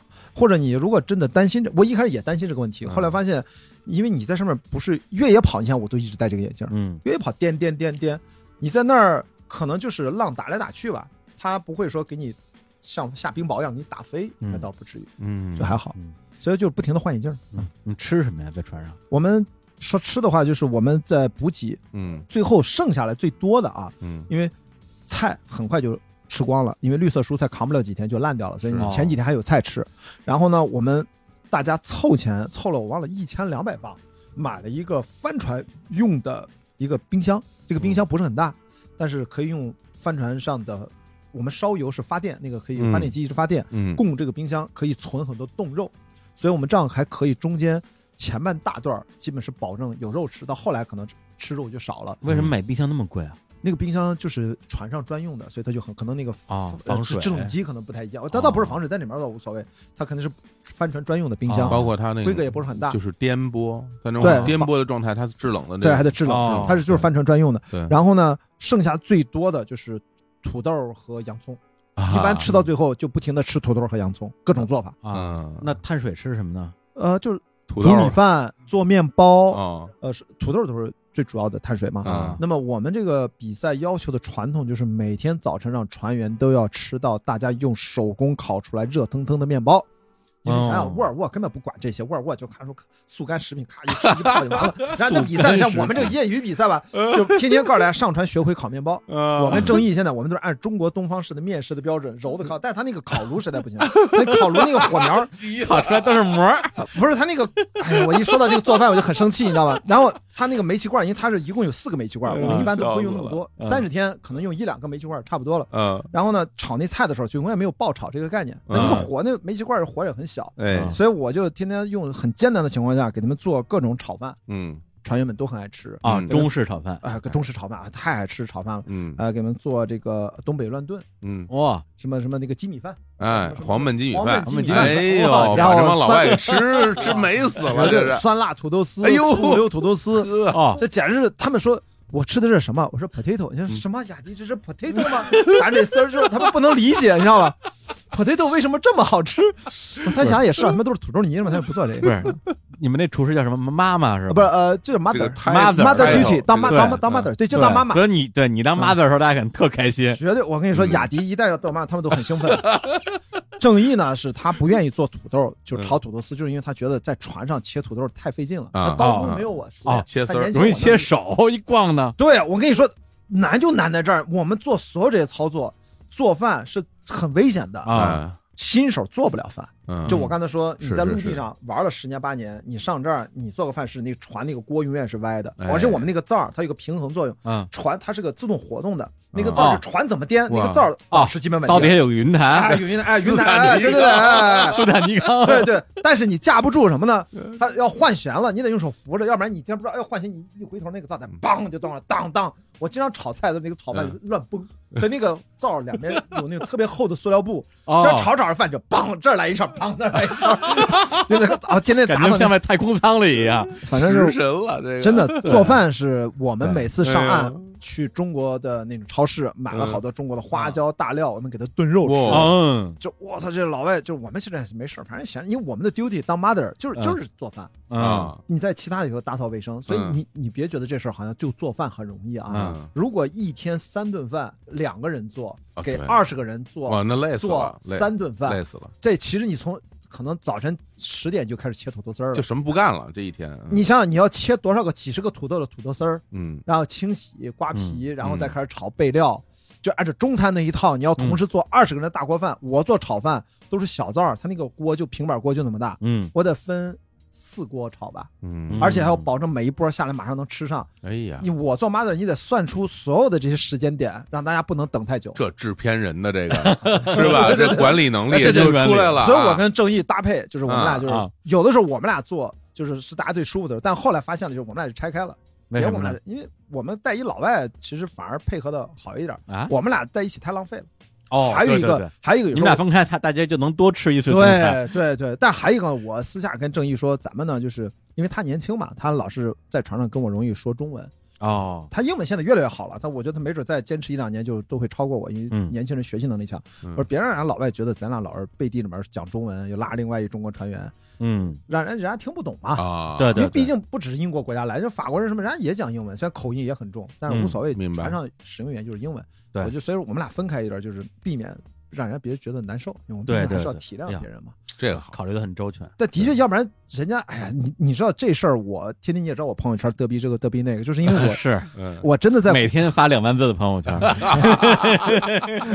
这个这个，我我真的是遇到很多老外来青岛号，你想想，都是对中国不是那么排斥的老外，对吧？就是他们能选择，我们青岛号特别漂亮，是一个红色的一条龙，红色是一个黄的龙，通道的那个哦嗯巨漂亮。嗯他已经是对中国是比较友好和有印象的，但是他嗯。还是容易对你中国人有偏见啊，或者嗯。惯性思维啊，或者这嗯种，你真的就要刻板印象。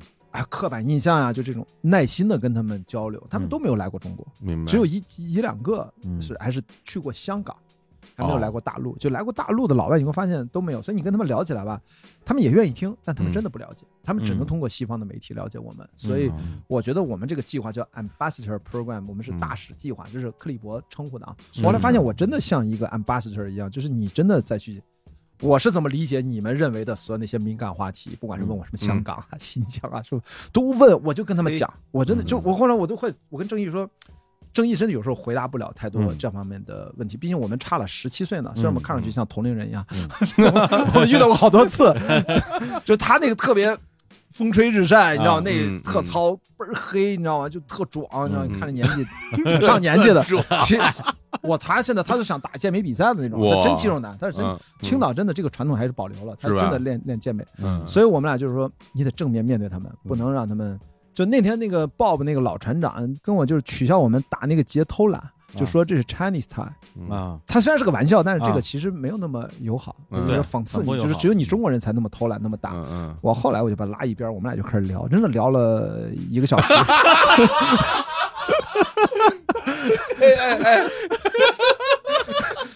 这老就是真的，你惹谁不好？你惹惹郭雅迪，我 聊死你！真的从这个英国的历史就开始聊，就是我的意思说，我很尊重你们，我也了解你们，但你得得了解我们啊。我然后铺垫了很久，我才跟他讲。你看，这还是中国人的特点，就是我们是讲理道儿啊。讲理我说你不能讲那个中国节，就感觉他嗯熟了。我在讲，嗯我就说我说这个讲中国节不太好，这样嗯 Chinese time。哎，他就啊明白乐。对这个鲍勃船长他可是来过中国的，他来过青岛，他培训过我们的，所以他对我们是没有问题的。嗯他真的就是那种刻板印象，或者他无所谓，他特种兵。嗯他是特种兵干了几十年，他什么都，他一个人给我们演示过，在训练的时候，他一个人在 cockpit 里面一个人换帆，操作所有的绳索。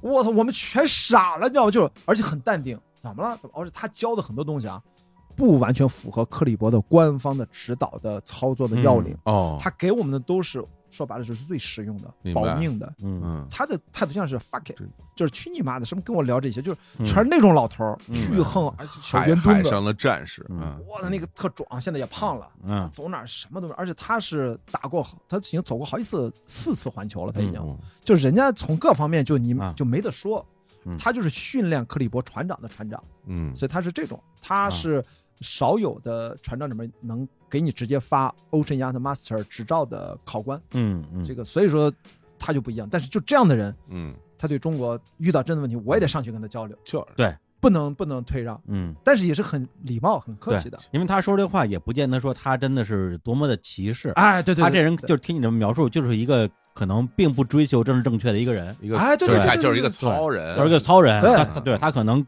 各种各样的这种政治不正确的话都说，对你，知道为什么？但是你如果说到我头上了，那我要跟你交流。你知道为什么？我其实也本来不是那么一个上赶人，不是一定要啊找理由这样聊一下，啊是因为我们另外的青岛的一，我们那是培训的时候嘛，嗯培训的时候青岛船员很多呀。嗯后来几个青岛船员讲英文的特别不高兴，就跟我们觉得我们内部有点不是说吵起来，就大家嗯不爽，明白就是不爽。嗯我就心还大因为我毕竟出去的国家多，这什么嗯了？我们遇到好多次餐厅，在法国霞慕尼那个餐厅服务员就给我们撂脸，那你才啪就往那一扔，我他妈差点上墙踹他。嗯，后来想算我们来比赛了，真的，给大家说一小时，我们那个那不是咱主场，没弄到中国人。哦法法语飞机，不是那个，而且真的用英语，他更瞧不起你？可能就是因为我们在那讲是吧？跟妈老外，但这是黑法国人的，这是黑法国人。然后呢，我后来我就觉得，我们为了团结，让自己来培训，我们应该很开心的度过这个过程。对对对嗯如果大家真觉得这是个问题，那我去交流一下，对我去交流一下。如果你在里面我年纪最大嘛，你觉得是个问题，那他他就是个问题。我们哪怕是为了团结我们的青岛的船员，我们来这儿，对吧毕竟是大家很热爱帆船，你来这儿天天受这屈干嘛哇，呀？贾杰老师突然形象又又 变高了，太高大了，跟你在一起，我觉得我这非常有安全感，是吧？嗯不是，所以大家喜欢带我出去玩，就是反正野外急救我不也学了好多轮嘛，哎对对对还真是，就是我是一个很好的安全员，我就是为了上船之前做了彻底的身体检查，嗯。包括后来发现有一个轻度的肠胃炎和幽门螺杆菌感染，这不很多人都有，我就吃了个四联儿，嗯还治了一下，啊，吃好了。拔了颗牙，牙根儿烂了，我就怕牙有问题，哦把牙处理了一遍。嗯，这是我上船之前，我这现在又要去再把洗洗牙，弄真好，就照顾好自己，然后去学国际野外医学协会的这个野外急救，学到嗯最高级别，然后还拍了纪录片，哎呀，就是就要保护自己吧。好感动。对，嗯以以后我再也不躲着你走，因为之前去小胡胡小飞那个天开啊天开露营啊去的时候，我说哇，关雅迪来了，快赶紧跑，赶紧跑，赶紧跑，拉他们要聊四个小时，我受不了。哎，上次是你说的吧？跟 Lucy 说，我对你小孩在那教育，说这个东西不是你，是不是？是不是你啊，说的？对我说的，对，不是你跟我说的，啊啊！对我就那孩子那时候，那孩子就是说，他那时候还是两岁多三岁吧。啊，就是关雅迪的女朋友啊的的孩子儿子，嗯啊，因为我们都离过婚啊，他带一个孩子，嗯然后他老是拿那个东西，什么就属于都是这是我的我的，就是很有容易嗯给小朋友抢玩具。嗯我就一直那时候一直训练他说，这个世界上没有什么东西是你的，他也听不太懂，但现在他懂了，现在他现在就知道谦让。那可不嘛谁受得了俩钟头啊？这 这谁受了你？胳膊我也谦让你。所以他说小小飞那次，我脑子印象最深的是我跟伊森那小朋友我在说这事儿啊，呃，对，本来跟我讲，我想说说说是吃饭的事儿，因为什么？哎，那其他人做饭的时候，对，大家是也会各自做自己的这个菜菜系吗？哎就是嗯我们上传人家这个比赛啊是非常仔细。其实我们有一个叫 TC，叫 Team Coordinator，就是这个嗯团队的协调人。哎哦他呢会收到官方组委会发了一个完整的手册，其中有一页就是关于菜单。其实我们每周吃的东西就是都已经安排好了，哦，有明确的早餐吃什么，中餐吃什么，哦晚餐吃什么。嗯，然后呢，我们那个负责食品采购的那个人呢，要带着几个队员在上船之前，按照这个菜单把对应的食材买好、归类好，哦，并且最重要的是，只有这个人他知道把食品都分别储存在船舱的什么位置。嗯，做饭的时候都会负责食品的这个人，把今天做饭的材料会跟今天的 mother 介绍清楚，明白哪些东西在哪儿在哪儿。但是到后来东西越来越少，所以就无所谓了，嗯看什么吃什么。嗯只有到我们这儿，我们船长就会让我们 freestyle，嗯就是雅迪，你们想做什么都可以，中餐、哦。反正你们怎么做都好吃。所以我们在船上是有特权的，不用 follow 这个 menu，、哦。我们爱咋爱做啥。就其他人得按照那个 menu 来做，不能说你墨西哥人做墨西哥菜。他们要做，我们也欢迎，但是没大家没有那个精神头，啊，没有那个心气儿。嗯，只有我在那儿上蹦下跳的，永远是很开心的，在那儿就是跟大家，对，做完饭之后还能在船上再跑马拉松，不是上船干活，但是上船真的太冷了，就是我现在回想，就是最痛苦的就是挨冻，啊，就所以我最近看这长津湖，你知道吗？我就觉得我真的知道长时间，但是我们那是被浇透了那种挨冻，还不是说纯粹的高海拔的雪山。我也我不是登过阿布达布朗那七千米啊，什么那六千多米雪山我都登过，就是那个也是很冷，但是在海上的冷是另外一种，嗯彻痛就骨头疼的那种冷。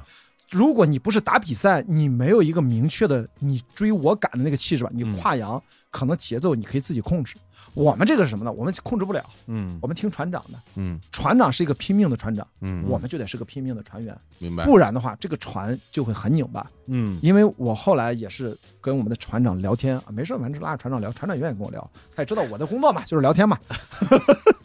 然后船长工作了一天，已经已经很辛苦了，还要面对你，但是我真的佩服，我终于明白，就说大家别觉得累，像这些船长都他妈不睡觉，我还不让人觉得累了，你这个就他们的体能，我觉得应该比我好吧。我已经扛不住了，我上厕所，你俩接着聊，我死了。又聊了。我得又又聊走了第一个。不是，我也特累，我啊我歇会儿来，不行，好，那我先跟大家单口一段。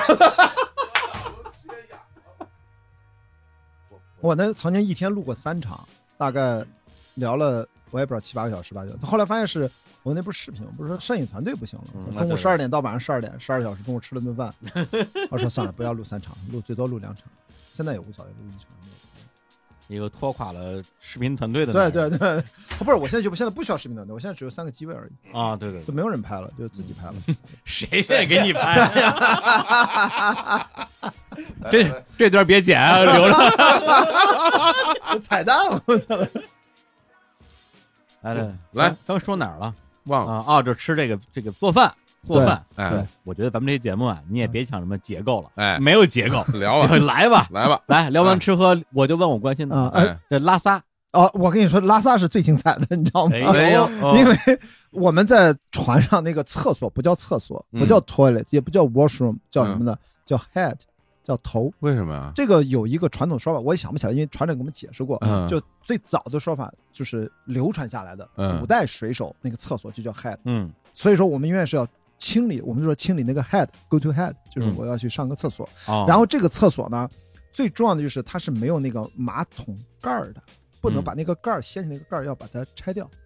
然后呢，我们男生在那上厕所都要坐着撒尿，嗯。就是尽量讲礼貌，不要站着撒，因为会撒到外面。啊。就，撒到外面，你也就算撒到不想撒外面，你也得拿纸擦一下，不是，而且你在船上对。逛荡成那样，瞄瞄不准。对你也不可能对。不撒到外边，而且它不是一般的撒到外边你知道，为什么要拿到？全在外边了，我估计有很有就是吧可能啊啊。你知道为什么要拿到那个马桶垫儿吗？嗯。是因为发生过一次很有名的事故，哦，就是一个男的船员夹着小鸡鸡了，被 那个东西在颠簸的时候咣当给夹肿了，反正很麻烦，就是很搞笑。后来就怕发生这种夹的这种事情，就把那马桶垫儿，把它那个半圆形的一个盖儿，把它直哦也接拆掉。是啊也是啊，它一颠起来，啪，你坐在上面很可能但我其实还是没懂，他嗯反正我也不懂，就就对，因为你座位上边的话，嗯对你马桶盖在你屁股后边，就你的后不是不是是那个垫儿那个半圆形，一个盖儿，第二层。哦，哦哦啊那个哦那个啊圈儿，马桶那个圈圈儿把圈儿哎，拆了。要把马桶马哦要把马桶圈儿哦那懂了直接坐那个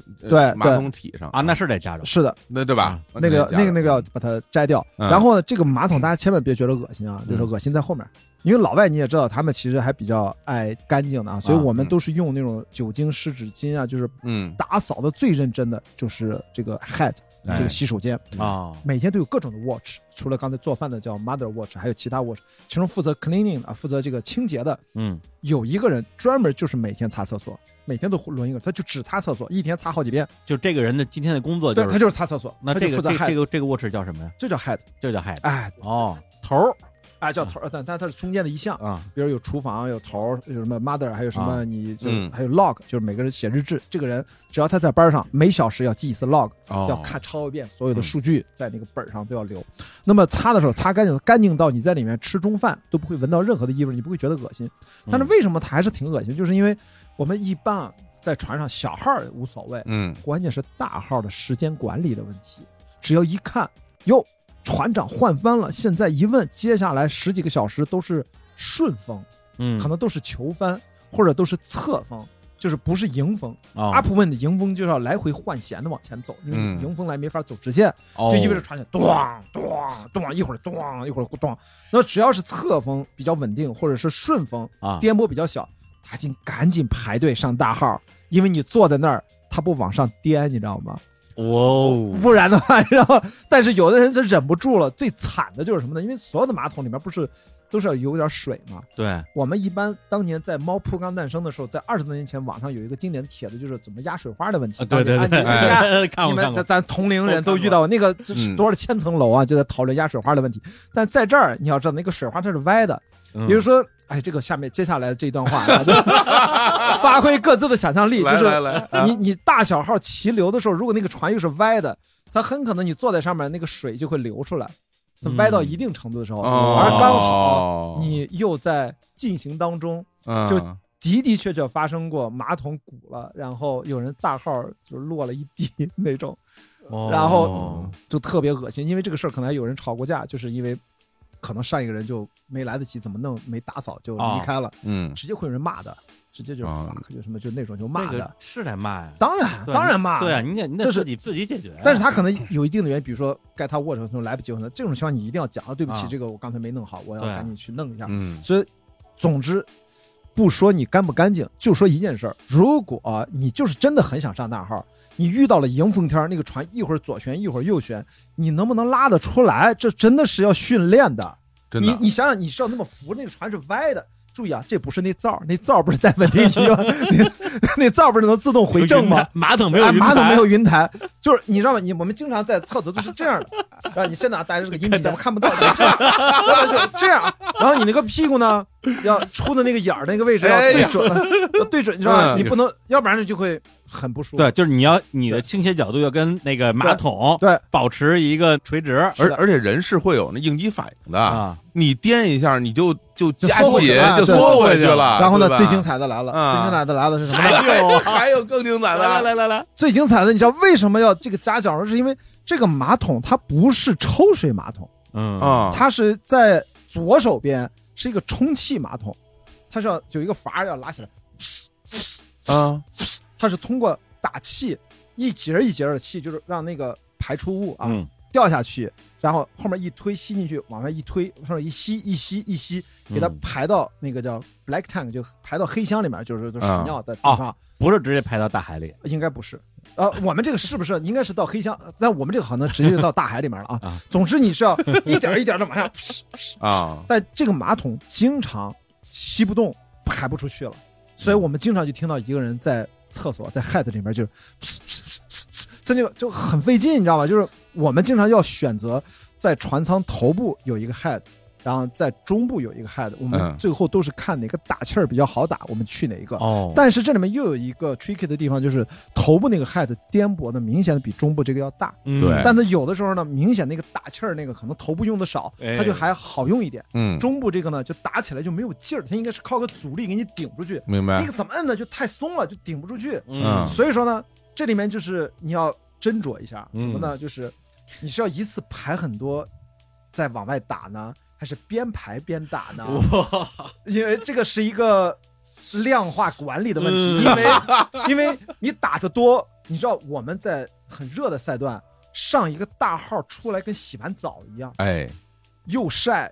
我们是那个拉帘儿，这个拉锁拉帘儿，里面嗯不透气，啊，然后你在那还在不停的做运动，哇。你还要加还要打，混氧运动，哦，混啊，对对对，那 你要拉屎拉出混氧这也很难，然后出来浑身汗的都不行，然后你喘都累的不行了，你知道吗？就是这还是更惨的。如果是大冬天穿的里三层外三层，你光先脱衣服，我们说的都是连体服。为什么穿连体服啊我们如果是干衣或者那个是有连，就是算那个裤子也是有背带儿的啊？为了保哎暖吧？包括里面里层有的也是连体服，啊所以说如果天特别冷的时候，真的上大号是一个工程。哦，那那你连体服，你岂不是要脱成光膀子呃呢？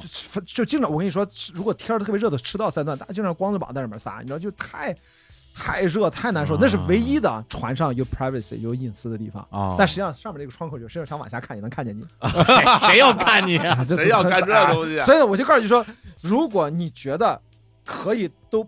不不不不，来一通，然后你再慢慢打。但是你要是 万一咣当，然后咣当那么一换弦，里边会长准备换弦了，我操，你就准备好赶紧哦，该打我，小心喷一屁股，因为还有擦哇。我跟你说，就是这上大号，我跟你说，只有真的长航过的人，你才知道我说的这话的意思是什么。这都是你在嗯近岸赛永远遇不到的问题。嗯吃饭遇不到，拉屎撒尿的问题遇不到啊，然后你睡觉的问题、做饭的问题，什么这些都遇不到，嗯因为你在船上去打一个近岸赛的绕圈绕标的比赛，还是你在船上要生活过，以几十天、二三十天为单位，嗯，是完全不一样的两个概念。对还要比赛，还要竞速，我们刚才说这段啊，可能就有的听众听众说啊，这嗯这什么啊，太恶心了。嗯但这段我我非常想聊，就在于说，因为我们在这个城市生活呀嗯，和平年代啊，大家很多时候意识不到自己是个动物这件事情，是的，对吧？要吃饭啊，叫个外卖，啊上厕所啊有各种冲水马桶，对啊还有冲屁股的马桶，对对大家就觉得说，哎，我是一个很很优雅的，哎啊，一个干净的啊，嗯一个人类。嗯，但是真到那个时候，你就知道自己就是一个不吃不喝就得死，不拉不撒也得死的对一个动物。但我能完全接受这一点，就是因为我过去几十场的这个超马越野跑的经验，嗯让我在各种的艰难的环境下都要倒头就睡，吃不下任何东西也要必须要吃。嗯所以超长距离比的不是谁的体能最强大，其实比的是谁的胃消化能力维持相对正常的同时，保持精神工作能够嗯正常，精神精神上能够正常去判断。去判断线路，所以我其实已经完全对我来说没有那么挑战，只是不熟悉而已。明白其实真正嗯艰难的东西是在甲板上，甲板上面对那种惊涛骇浪，面对这种高强度的工作，而且都是英文交流，那上面通讯全部靠吼，嗯全部靠吼，就是船长在船舷掌舵跟前甲板的操作员。然后，如果要说任何的话，估计都要中间传递一下，哦因为风一大，如果是迎风，你喊的那个声音过不去啊，所以就是传递。那么话传话不吼能传错了吼的，最多的是什么？然后就换帆啊，或者左舷准备收帆降帆，换帆怎么说？我们是叫左旋右旋，它是嗯 port side starboard。你看所有的帆船上的用语都不说 left 和 right，嗯它的左旋叫 port side，port p o r t port side，右旋就叫 starboard，嗯，就是星星的板子，反正 starboard 就指的是右旋。所以在船上所有的这些很多的操作的名词，其实有点像医学一样，讲我们的心脏，我们叫 heart。然后叫什么 cardiac 什么，就是就它都有个另外一个词儿。这个呢，它那个医学是医学的道理，但帆船上它就是一些俗语，它一直延承下来，我们就这么听着，就这么念，就要跟着去学。再聊聊这个睡的事儿。刚刚你说的这个关于船上，就是说厕所是唯一有隐私的地方。对，那大家其他的是，比如睡觉怎么一个在船上没有床，我们叫啊 bunk。这个 bunk 它是有角度，两头有绳，你可以自己拉这个绳，一拉呢，这个 bunk 贴这个前呃船壁就会呃就立起来。为什么？因为船万一往这边倒，它要说换弦了之后，你本来是船是往这边倒吧，你如果睡在这边，你就不用拉得很陡，你自然就往下躺，滚到下面。但如果船倒到这边了，你如果睡在这一侧的话，你就得赶紧把那个绳拉起来，让这个 bunk 立起来。这样的话，你船往这仰的时候，你不会滚下来。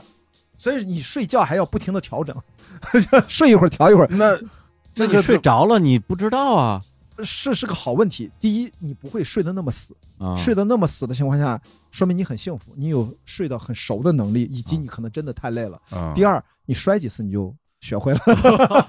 我我们摔下来啊！我们那老头儿，第一个 Bertrand，他叫 Backton，他是讲法语的加拿大人，啊，呃，六十七岁，就是第一个赛段鼻梁几乎摔断，就全是血，这三角区就是直接从上面，咣就砸地上了，我操，那惨，我想满脸是血，那老头儿真特别惨，就他就这样，就摔下来，你你摔几次就知道了，就是所以你要睡下床和睡上铺风险不一样，睡啊。上铺要万一摔摔个狠的，但是一般来说上铺人比较聪明，就是你要提前就搂好，就是哪怕你换到这旋，我也不会被甩下来，嗯。所以我们睡觉没有平铺，除非这个船特别风平浪静，但啊。很少，基本都是都是歪在里面，贴在里面，就是它是一个夹角，就它是个夹角，嗯，嗯你等于睡在一个漏斗里面，明白，这样的话你不会掉到外面。睡在一个角里，那等于说后背底下都是空的，呃，悬空的吗？没有，你可以把脸用膝盖顶着，啊，或者侧着侧着身躺，用屁股顶着，哇天，反正睡在一个斜面你要在这种地方，我根本就睡都睡不着。你不可能睡得着，呃，必须要睡着。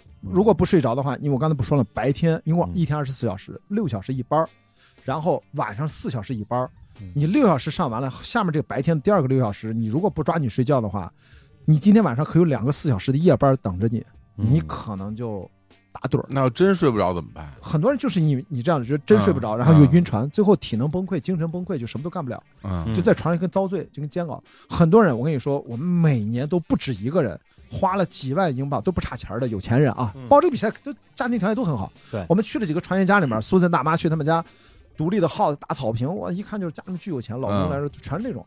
结果真的就有人报了第一个赛段，后面直接放弃，钱都不要了，不不是可以想象不遭不遭可以这罪，想象，受不了这罪，这还是老外，你知道吗？能能把这第一对第一每年都有不是你像我送我自己一个什么什么退休礼物，上去之后你妈的天天我天摔大跟头，然后喷一身屎，喷一身屎这个而且如果真的是那种喜欢自己一人待，你就船上那么狭小的空啊间，对，天天烦不烦你？我再那么喜欢你，跟你连着待三十天，你烦不烦他？嗯，都说不准这种摩擦啊，就是在，别说三封闭环境下，十天了，嗯有的时候四个小时都可能都费劲。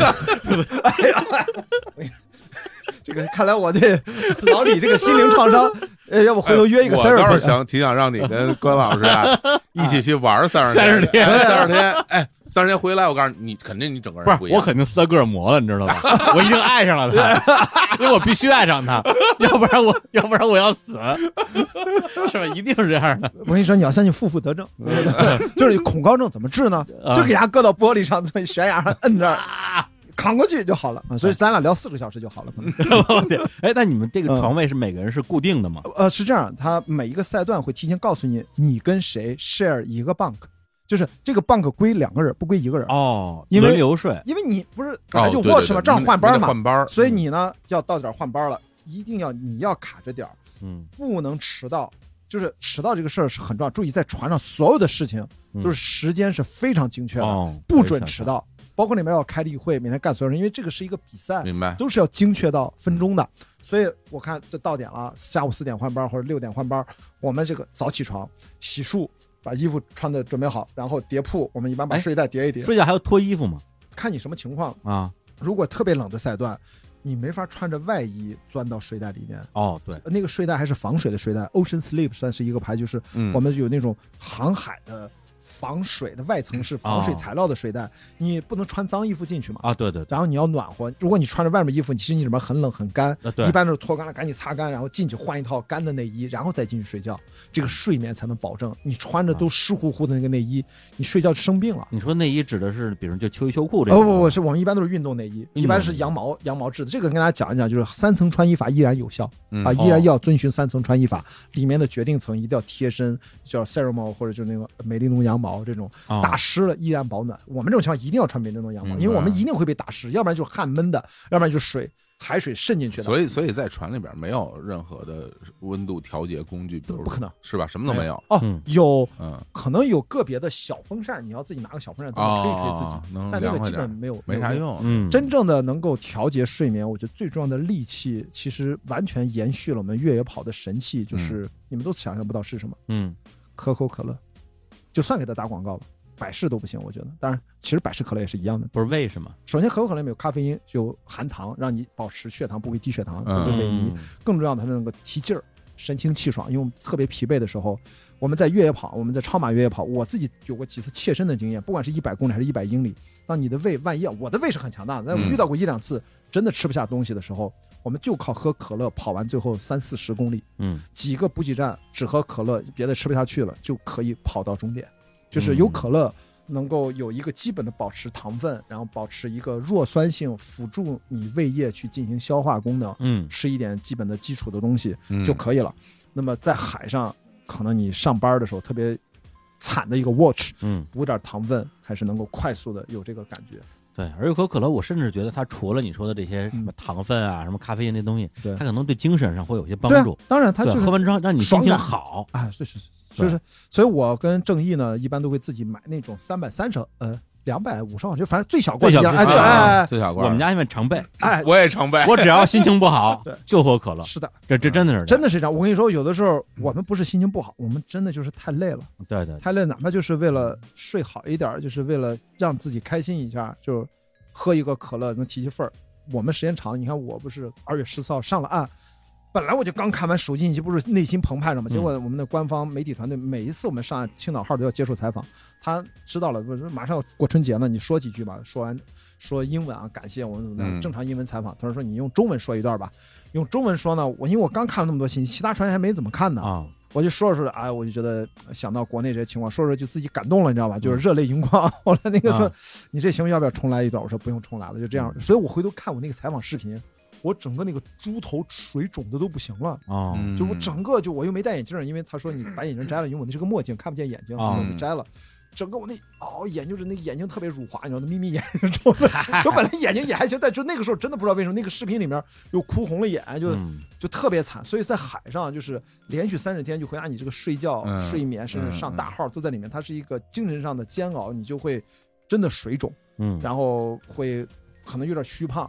嗯到岸上要重新调整一下，做做健身啊，然后重新调整饮食，吃点蔬菜啊、水果呀、补充一下。嗯所以这个下半场，我觉得有了上半场的经验，我对自己的身体管理应该会更加有效率。嗯嗯，多吃一些维生素啊、补品啊，自己带好了，调整好，能量粉多带一点啊。听你们说，那你的团员，我我嗯我猜啊，应该还是男性比例会更高一些。呃，整个比例来说，女的占百分之二十五不到，哦，嗯那就是也六百多船员里面大概一百多女的吧。那其实也挺多的，挺。多的了，对四分之一呢。因为嗯比如说这个东西本身它对体力要求比较高，对，然后又特别艰苦，又很脏，还不分男女，你想想，怎么叫不分男女？没有男女宿舍的划分啊！你大家都得，那女的换衣服就换，你而自己且而且活儿也不分男女。当然都不分。对啊，嗯大家都干同样的活儿。在船上也不分性别，你也在那儿，极个别的人还有点想法，因为的确有些八卦说叫 Clipper Baby，有人是在船上谈恋爱，哦上了船谈恋爱，后来就结婚生孩子的，哦，就叫 Clipper Baby。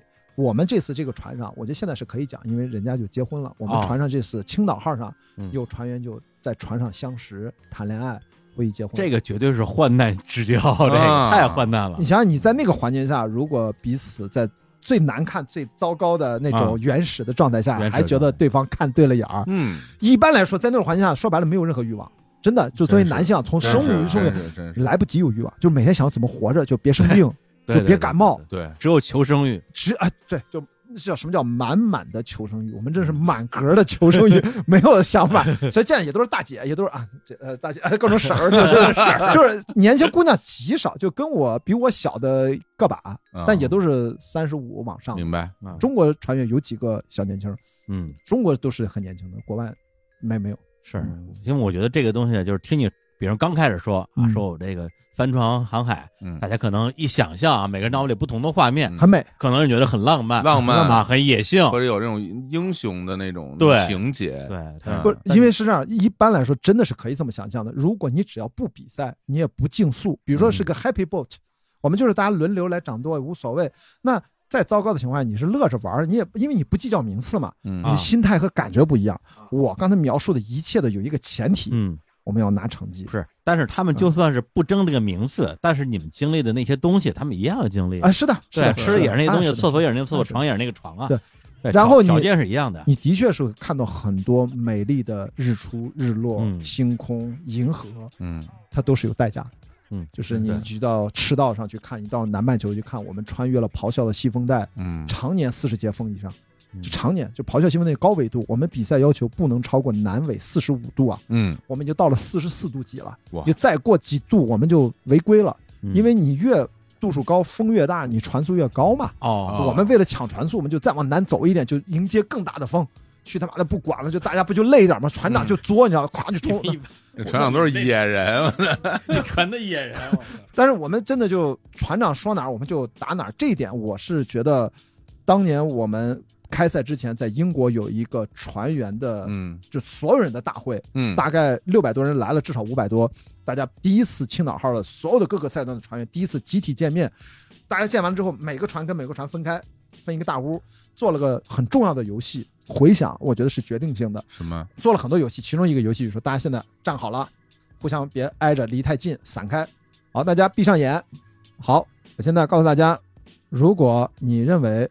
我们这个船是一个非常休闲的船，是来玩休闲的啊。我们从零到五，嗯，五是最激烈、最 competitive，嗯，从零呢是就 happy boat，嗯，那你现在你就想来玩的零的，请举手，嗯，我就听着，我就闭着眼，啊，没什么举手啊。一的、二的就陆续的举手，好，这道，请放下。三的、四的。就说到四和五的时候，今天哗哗哗各种举手的，你知道吗？就觉得敢死队呢。这个，我操！你说那次就是说我这没当个事儿，因为我什么都不知道，你说什么我就跟着干。你选的几啊？我选五啊，肯定选五。什么叫肯定选五？肯定选五。然后呢，我中间他不是有中场休息嘛？中场休息就是大家就，然后我就出去一看，我们的船长在跟另外几个船长很高兴的抽着烟。那船长年轻啊，发际线堪忧啊，没什么头发了都，其实才三十二岁。咔那抽烟，Chris 咔那抽，特别高兴的眉飞色，咔咔咔就我后来侧耳一听，我悄没声了。听不太清，但一听你说我们四点五分，four point five，就他特别觉得，就他喜欢这样的，对，他是他要这个，对他打过奥林匹克的，他就是竞赛选手，就他终于觉得，哎呀，你知道这样的船长，如果遇到一帮很不成不成那个不成器的船员，他们就打，你要不韩国号，韩国号就这样就那个船长就一直睡觉，我们船员到了岸边，大家老外都是拥向酒吧，嗯，我才知道水手真的是这样，上了岸。找酒吧找女人，就是全是这种，跟大航海时代一模一样，一模一样，真的就是这样。我 我真的玩完了这个帆船的前半程，我算玩完，说的比较轻松一点。你会发现，我终于理解什么刚才为什么加勒比海盗什么，就是你会发现古代的这些水手都他妈是亡命之徒。就你在船上，你在古代没有电子设备的时候，就一九六九年，罗宾爵士单人环球不间断，也只有电台。只有六分仪和罗盘和电台、海图，没有其他电子设备了。所以说，水手都是亡命之徒，才能把船开到大洋上，然后再开到下一个目的地，还能开回来。所以我觉得他们上岸就要放纵自己，要要换，而我就搬着电脑去写文章，就把就我永远在旁边一个餐厅或者酒吧 能上网，有 WiFi，就他们看到我永远坐在那儿，我不参加任何的。除了官方要求我去的活动，颁奖礼我都去拍拍拍。就他们那种私下的聚会，我都不去。他们都觉得我很怪。嗯，就像我当年在电影学院也是，就就我就很怪，我就不太参加这种活动。我就说，我就是来工作的。我一直跟他说，这是我的工作。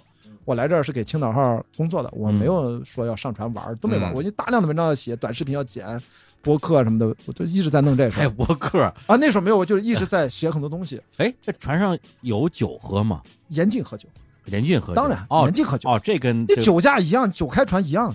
是，但是这个跟我们以前那个是读那些故事里边就不太一样了。啊，是吗？不是水手不是在船上各种喝酒吗？啊，其实是我是认同，就是你你在船上，你想想人高度紧张，如果一旦喝酒，你出现操作任何细节上的错误，嗯嗯一个船爆掉，一个帆爆掉，我们一共就那么三个球帆，一号、二号、三号，你没有备用帆，你哦爆掉一个帆，你就意味着你在该用这个帆型的时候你没有了，你就速度就哦丢了。伤害不一样。不一样，是根据你的风速，根据你的身上的情况不一样。其他的几个帆不容易爆，但球帆是很容易被撕破的。嗯，所以说，船上每个人要求头脑要清醒，嗯肯定不让喝酒。要是我的话，我都害怕。你他妈操作错了，我那船他妈出事儿怎么办？对对对所以说这个真是不是开玩笑。我觉得嗯开船比开车危险。我觉得那个啊不会别人害了你，只有你自己害了你自己。那船上有人抽烟吗？呃，船上可以抽烟，在船尾随便抽，哦，因为可以抽烟。只能船尾，因为风都往后吹，你也哦不熏着别对人，对对对，烧后头去了，对 都都在船尾着了嗯，只能船尾，只能船尾，哦大家都在那抽，这个是没问题，无所谓的。哦，所以我说，到了船上那些水手啊，真的是活的也像水手，我就理解了。包括我们另外一个凯文大叔，也是环球船员。刚才不是说 Judy 粉碎了那个骨折了吗？嗯凯文大叔是一个 city engineer，他是一个城市的工程师，就是修什么立交桥、修城市基建的。他就是呃，老婆死了，老头儿来这儿给自己算是一个纪念吧。结果从葡萄牙到第二站到了乌拉圭，在我们那儿休整了十一二天、十三四天呢，天天去酒吧搭讪了一个当地的乌拉圭的小富婆儿，哎，就是然后人家也好像没老公还离异，这个我不不清楚，然后就啊谈恋爱了。然后呢，我们当时就觉得他们俩恋爱了，我们觉得没啥嘛，这很正常。结果啊再到后面，我上哪一站？澳大利亚哪一站？嗯这女的就追过来，就一直每一站都来看他。哦，现在后来这两年站也结婚了，也好了，哇，也很牛逼，你知道吗？而且呢，这老外都是拖家带口，他们有很多就是一是你出发的时候有人来送你，二你到的时候有人就在等着你，就是蛮感动的，哎真是蛮感动的。老外就可以这么玩。里边还挺多故事的，这么他我的每个人都有故事。你想想，我们船上啊有十一个 circumnavigator。我当时写那日志的时候，我就后来发现什么 never circumnavigator 就是环球船员。啊？我跟正义算环球船员，啊，环境，因为每个人，你想一想，花有这么多钱，他为什么要来参加这么折磨自己身体和意志力的一个，对对要在哦海上花对。十一个月完成一件事，十一个月啊，这个人一定是带着故事的，他有事儿，他心里有事儿，心里有事儿。不，然的话你图啥，对吧？你图啥？嗯。我内心就觉得，我真的希望通过这个事儿是一个开始，嗯。未来呢，我继续学二 YA，、嗯。慢慢的能学到那个 Bob 能给我发证，或者说嗯。我自己学其他机构给我发证，能够学到 Ocean Yacht Master，嗯。在中国大陆到目前一个都没有拿到这个执照的人，因为中国不需要。中国学的是 ASA，中国学的是美国那个系统，中国有一个自己的系统，嗯，中国那个系统吧，人家美国也不认，特别逗，只有中国自己认。所以你要 RA 这个系统，就英国这个系统，全球绝对是公认度最高的。嗯你有了这个资质，你在全球任何地方拿这个执照，你开任何船都给你开的，都是可以的，包括游艇什么都都可以。哦，所以说，我是希望考这个执照，希望自己未来能够啊、包括跟正义，我经常说，就是我希望未来能够像郭川一样，向他致敬也好，指引着我们也好，我们也练着去长航，嗯，去哪怕一开始两三个人人少，后来我希望能变成一个人，我是想一个人待着的。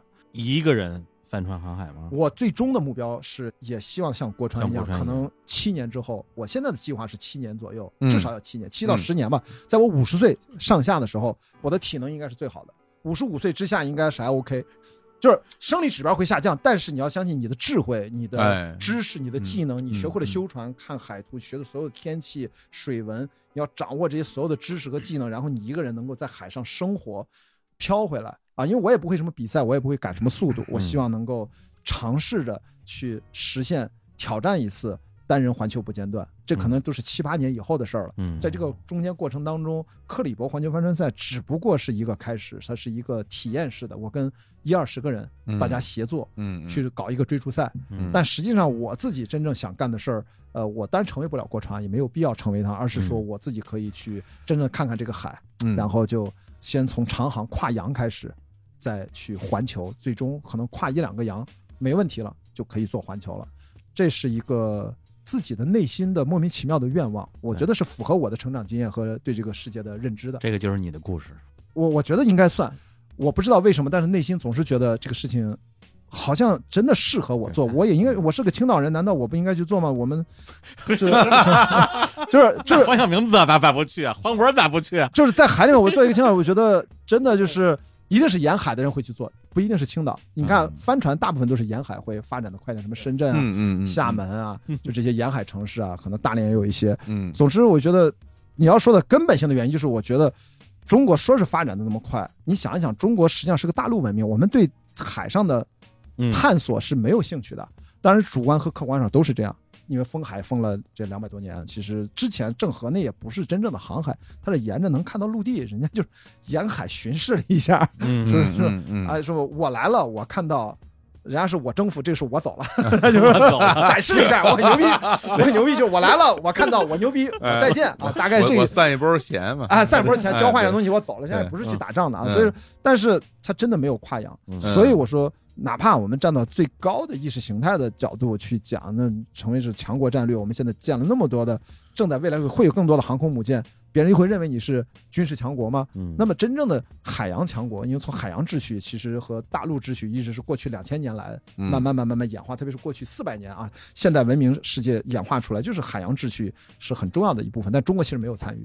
所以我说，如果未来真正的要从更高的角度来看，那你说你是强国，那就是从最微小的哪怕一个个体啊，哪怕就是郭川，其实他已经证明了，但只有郭川是不够的。嗯，那么像未来的，刚才我说的徐静坤也好，可能我也好，可能是嗯正义也罢，他更年轻，嗯他还有更多的时间和机会，我们都去试一下。那世界无法否认你嗯这件事情，你做了就是做。比如说我跑了几十场超马，嗯呃，越野跑比赛，多少百公里、一百英里、两百五十公里、三百三十公里军人之旅啊，什么八百多穿越比利牛斯啊，我做了就是做了。你无法否认我有纪录片，而且赛事成绩在官网上。虽然我不是精英选手啊，有精英选手去干他们要干的事儿，精英选手也拿了一些名次，但我去干的是传播的事情，所以我做不了郭川速度那么快，但是我会用自己的慢的速度，安全的试一条自己的线路回来，其实也可以去传播。我觉得这个才是代表探险，代表对生活的一个未知的领域的探索吧。嗯我觉得这个对中国来说就是从无到有。我觉得郭川已经迈出了第一步，我觉得后面应该有人跟上，但很可惜啊，现在十年过去了，没有人跟上。嗯，据说现在徐金坤要报名了二零二四年的忘带，看他报名资格能不能达到啊？嗯忘带是一个单人环球不间断的比赛，嗯每次参赛就二三十条船到头了，就这么比，可能最快的八十天就回来了，巨快，那船跟飞一样。八十天环游地球，对对啊哦，七十多天，七十多天就环，最快。我可能要乘以四倍到五倍，我可能在海上要待七八个月不止，我会会很慢，飘回来就行了。所以我在船上存了好多吃的喝的，一个人在船上待一年，你觉得你是 OK 的？我就觉得特别，因为我一个人在山上，我就特别开心。你看，我经常在山上一个人也待好多天。不是谁跟你说话呀？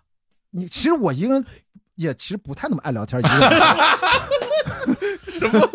破问题，不是不是不是我，孤独，人类最害怕的是什么？是孤独啊！啊，真的，你是这么认为？我是那么认为的。对，我是绝对不能忍受孤独的人。那咱俩正好相反，就是我，但是我写过文章，十年前我在知乎上也这么写，就是我通过超马越野跑印证了这点，就是孤独是对我最重要的一部分。嗯，为什么我喜欢超马？我喜欢帆船，就是因为这是真正的你能够切身的感受到拥抱孤独的感觉是什么意思呢？拥抱孤独，明白？嗯你看，我今天花了那么长时间聊克里伯，更不用说我跟其他的朋友聊超马越野跑，嗯嗯比如王子晨，我们都去跑过巨人之旅。我是因为他第一次巨人之旅，二零一二年，我给他送行，我也去过。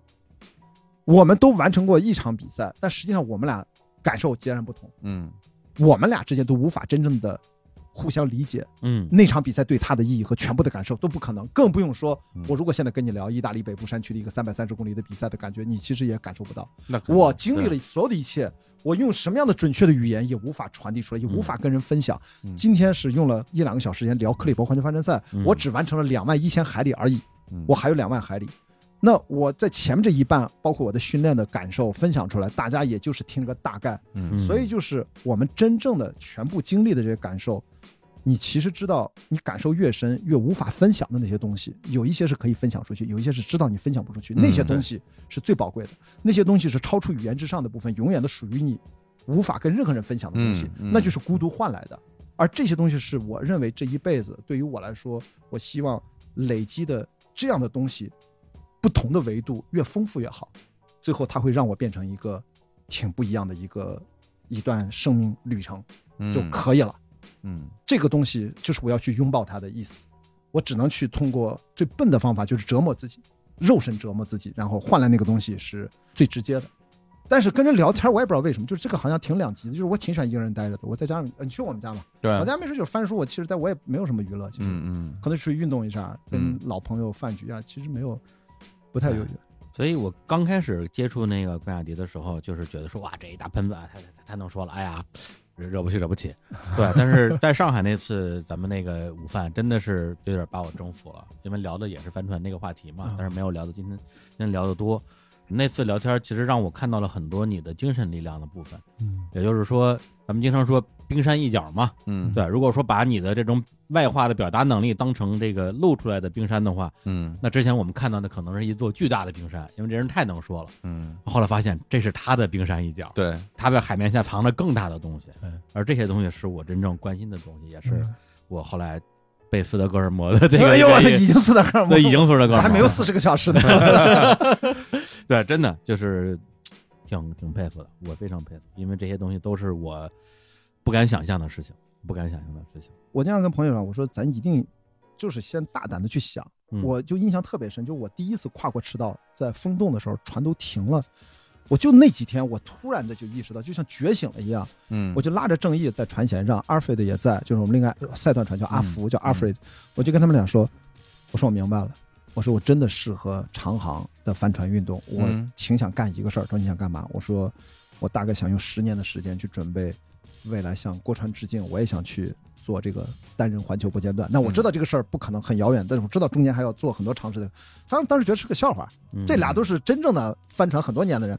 嗯他说雅迪，你这从哪半道杀出来一个完全对帆船几乎一无所知，就培训了五周，一个搞电影的，再一个搞电影的，然后你再疯了吧？就是他们就嗯嗤之以鼻，但是我们关系很好，他不会当面那么取笑，就肯定你说了就算。结果没想到啊，嗯我给念叨了整整一路，嗯我逮谁聊谁，逮谁聊谁，所有的船长跟我能聊上天了，嗯我甚至做了长时间的访谈，我就问他该怎么办。你看，果不了人，就是郭帆当年写下那封信。我在二零一八年穿越比利牛斯的时候，在一个帐篷里面，我拍那个视频，嗯，我把他那封信在帐篷里面下了冰雹，我在帐篷里面念了他那封信。嗯那封信的主要内容其中就提到了一点：当他说他自己想单人环球不间断的时候，所有中国人的反馈听到这件事情，第一反应都是你疯了，你嗯做这个事情值吗？你命不要了，都是质疑他，都是不相信他。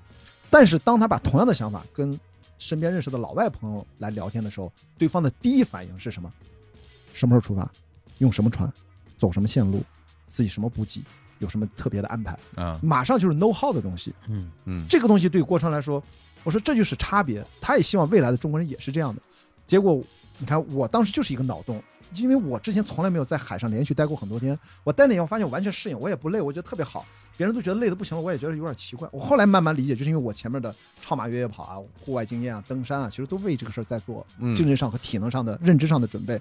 然后我就一直跟他念叨到菲律宾，但郑毅一直跟我说他不行，他不管要怕死也好，他觉得没有意义也好，他一直没有去回应我。直到疫情之后一年多过去，我回来回青岛的这老领导，我也问他们，就是接风的饭局，我就问他们，我说嗯为什么十年了没有人致敬郭川继续做这个事情？他们跟我说好像不愿意当第二个，巴拉巴拉说了很多理由。后来有个老领导就直接打断了，说你雅迪不用听他们乱七八糟说，他们其实就是怕死，嗯就是中国人怕死，不是说他们，就是任何人。那明白，所以我就想啊，就是我我怎么就没有想过这个事儿呢？对啊，你怕死吗？我是有正常的恐惧，但是我认为死亡根本不重要。就是我觉得生活的整个过程就是为了剥离对死亡的底层恐惧的一个过程。恐惧是好的，所以就像拥抱孤独一样，你是要拥抱恐惧。你如果没有恐惧的话，你根本就会把事情做到最应该做的那个样子。嗯你没有恐惧，你就失去了感受能力。其实恐惧本来是感受力的最基本的重要的组成部分，但是如果恐惧战胜了你，那就很可怕了，你身体就僵住了。那个我们是要克服掉的。这个事儿其实是你可以跟他形成一个这样的一个博弈的关系。所以呢，一直到一个月前吧，啊，正义已经都提前去了美国了，他现在在旧金山，啊，不是在洛杉矶那儿。他那天过程中发了个微信的几句话，然后后来给他通了个电话，他突然就在微信上跟我讲说，我觉得应该去。就是嗯他这么年轻的一个，两年前他才二十四岁啊，嗯，他不去我太能理解了。那个时候我已经四十岁了，嗯所以我说我要用十年。那个时候我才五十岁，我觉得这个是赶紧干。到了六十，我可能就不太行了，我也需要十年。他当时都觉得我真的在开玩笑，后来他发现我真的没有开玩笑，我整个念到了整个沿路上问所有的外国的船长，船怎么弄，我是用什么船型，怎么买船，成本是多少。我后来跟身边有钱的朋友跟他们讲，因为我肯定会找赞助嘛，嗯，他们听上去都特别兴奋，就嗯他们会知道我不会那么乱开玩笑的，他也会让人觉得哇，没听说怎么真的可以吗？网上说郭川干过，所以我真的是打算什么电影行业，我觉得没有那么重要。嗯真正最终我是办成了，我回来怎么拍这段电影，我授权给别人，别人拍，这也是我对电影行业最大的贡献，多贡献几个故事嘛。我现在也是用这个心态，所以就跑超马越野跑嘛。然后正义就跟我说，嗯，我想去，我觉得是应该去的，去他妈的，就是敢想就得干啊！我当时特别感动，结果后面就追了一句。二十年后吧，我说你他妈，我说我说行，二十年后你他妈不也就才四十五，也没有问题。没有，但实际上我就跟他说，我说你别说，你一旦有了这个种子啊，嗯，就是你刚才不是说敢想不敢想，你一旦有了这个种子，别说二十年，你可能十五年就干了，甚至十年你就干了。对，就是你关键实际上你有那个种子，就是你的那个内在驱动对，不是谁拿鞭子要抽着你。我干这又不赚钱，对我干这个事儿也不是图了要出名啊，要干嘛？就是我干嘛要凭这个出名呢？心里有没有那个召唤？对，就是你就觉得这个事情它对我有着特别的无法抗拒的那个诱惑力，或者是驱动力，我觉得就够了。所以这是我觉得，我都跟郑毅说，你看咱们俩认识这两年啊，以前都是青岛老乡，以前从来不认识，因为因为克里伯认识了，就是也是生死兄弟啊，你知道，就是我们嗯真是经历过这个赛段，所以我们还要去菲律宾再重聚啊。其他的赛段船员是来了又去，但是我们俩是一直在代表青岛，当然我们觉得也是要。啊，青岛政府派我们上来，我们不能给家乡丢脸，那是另外一回事，嗯那个是很具体的一个事，无所谓。就是我们在船上是用最高的标准要求自己，你在那一刻你就明显的感觉到，你代表的不是你自己，也不是，甚至不是青岛，你的所言所行，其实老外看在那儿，人家就觉得你是中国来的，你就代表中国。我就在想，你在那个在那个赤道啊，嗯，那叫什么风洞是吗？风洞，无风带叫无风带，在在那个赤道风洞上，然后呢，大家那船都停在那儿，然后大家就在那儿等风来。那个过程里面，比如你在船上，会不会有一些瞬间，心里会想说，要是这船上只有我一个人就好了，对我其实就是这么想的。是不是？我会发现，原来我一个人待，我也会很舒服，就是如果船上没有别人，只有我自己，这该多好呀！因为我已经有了类似这样的体验，就是嗯我们在越野跑的时候，经常前后几公里一个人没有，你是跟群山待在一起，嗯，你遇到一些什么很小的这种野生动物，都是他们躲着你走，你也就跟他 say 个 hello。有遇到鹿啊，有遇到什么奇大小，但是熊什么我们都遇不到。其实没有什么，嗯，就是你是真正的跟自然在一起。但是在海上啊，说实话，我也知道，跟陆地上截然不同，它的容错，给你容错的空间更小，你是不能犯错的，因为你的学习成本、你的前期的筹备要更加缜密，要变得更加谨慎。当然我们会说做很多事情，比如说像做这样的事情，我们要回归到这些现实的细节里来。对，因为你们有这些现实的细节支撑，你才足以支撑你完成这样一个事儿。对，但是真正享受的可能不是说去筹备或者细节或者完成或者达成。我觉得，反正我知道，我听你讲，可能你享受的不是这个，你想的可能就是那种纯粹的，在这一刻，这个世界就是我和世界在一起的那个劲儿嘛。这个东西是很很美好的。我跟你说，你说这个点让我突然想到，我昨天嗯刚才说在跟狙击手的编剧陈宇老师啊，也是我的前辈，我的师兄了，电影学院师兄，跟他在聊天。嗯我说我我看我生活当中遇到很多朋友跟我聊，说雅迪你为什么老知道自己要干什么？其实我也不知道为什么，总是给人的感觉是我很清楚自己在干什么。嗯，我说一般人会聊呃兴趣、嗯生活和工作嗯三者要平衡嘛，嗯对吧？就是啊，你怎么平衡你的生活怎么着？我会发现哎这个问题对我来说从来不存在，你知道为什么？是因为我的兴趣。我的爱好就是我的工作，我一直学电影就干电影，然后嗯这就是我的生活，我没有什么别的生活，除了之前有点体育运动。但是有些人觉得你这样太变态了，太病态了，不太好。后来发现我也没有，为什么呢？我是不是三者平衡？我的生活发现原来过往是三者合二为一，只不过是我是分阶段的，我会整体的把这三者调转方向，在一个阶段内，我可能就全是越野跑，嗯，全是就是这八年什么都没干，然后中间穿插着登山，我没有在登山上花很多时间，就登了几座高海拔雪山。然后最近这两年因为疫情，可能就全是播客，就几乎没干别的都是跟播客有关的。对，然后可能又要翻船，那因为播客这事儿，因为帆船停了所以差，那可能未来几年。播客也是为了帆船，要实现这个目标，可能就全都是帆船。嗯然后，如果我有了孩子，我那天跟 Lucy 说，如果他嗯哎，他本来不想生孩子，怎么突然想生孩子？他想再生个二胎啊，可能跟我生一个。我就举个例子，他说可能一般人会说啊，雅迪你这种人不配结婚什么，或者不适合结婚，就别折腾人家或怎么着，或者你你怎么有收入，怎么去养孩子？我后来我就给他一句话回应，咱先不说那些什么什么形而上的，就形而下的，就说我怎么赚钱呢？我说嗯，可能看来我需要变成一个，我本来就很感兴趣啊，喜欢小孩儿什么的，变成一个有特色的育儿博主。也就是说，我会生了仨这孩子怀孕生下来，我就天天把怎么带他全拍和讲，就嘚逼嘚逼拿这个换钱。奶粉钱都这么来的，一直嗯至少到他两三岁，他也他也不能嗯反抗，对吧？就是反正就 我就不能反抗像话吗？不是我一说他是个工具人儿，就是就是长大了，告诉你你看你的奶粉钱都是你自己出镜。你看回放，你看你一岁时候、一岁半的时候，都是你看跟我互动。你看你讲的这这个道理哈，这个这个爸爸给你讲这个，你看钱都是你赚的，你很骄傲，这个钱给你留着，都有分成啊，都给你留着。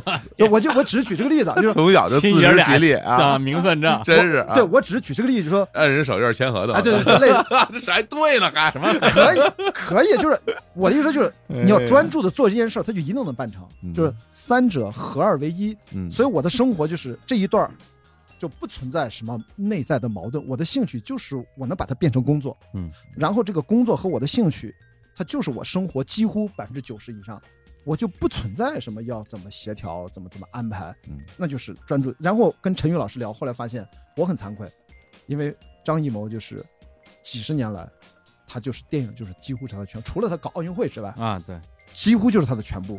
他跟他老婆在一起，他他大量在一起开会。他发现他老婆，他跟他说：“张艺谋能不能咱花七天的时间，把工作放下，咱去全国甚至全世界任何地方，咱就休息一下。”嗯他很心疼他啊，经常半夜十二点多还是打电话，我一打两三个小时。然后你白天讲那剧本那个问题，我突然想，我是这么思考的，你觉得对不对？一想哇，原来他之前就思考过，来这儿直接电话进入状态。陈宇他也睡觉很晚，所以他们就可以下半夜沟通电影剧本。结果他老婆也在旁边乐，说不可能，不可能，就是七天。他后来说真的不可能，真的不能犯，不可能说从来没有过。嗯就他是真的就是电影就是他的兴趣，他的工作，他的生活几乎的全部，剩下那百分之十可能给老婆孩子什么这些。所以我想说，其实我不觉得有问题，但如果你觉得这个有问题的时候，我也是会调转一个枪头，嗯还是全身心的投入进去。我就觉得也不必计较什么回报的全力以赴，就挺好的。嗯嗯，或者是觉得有问题这个人，如果跟你没有关系，那就是他的问题，不是你的问题。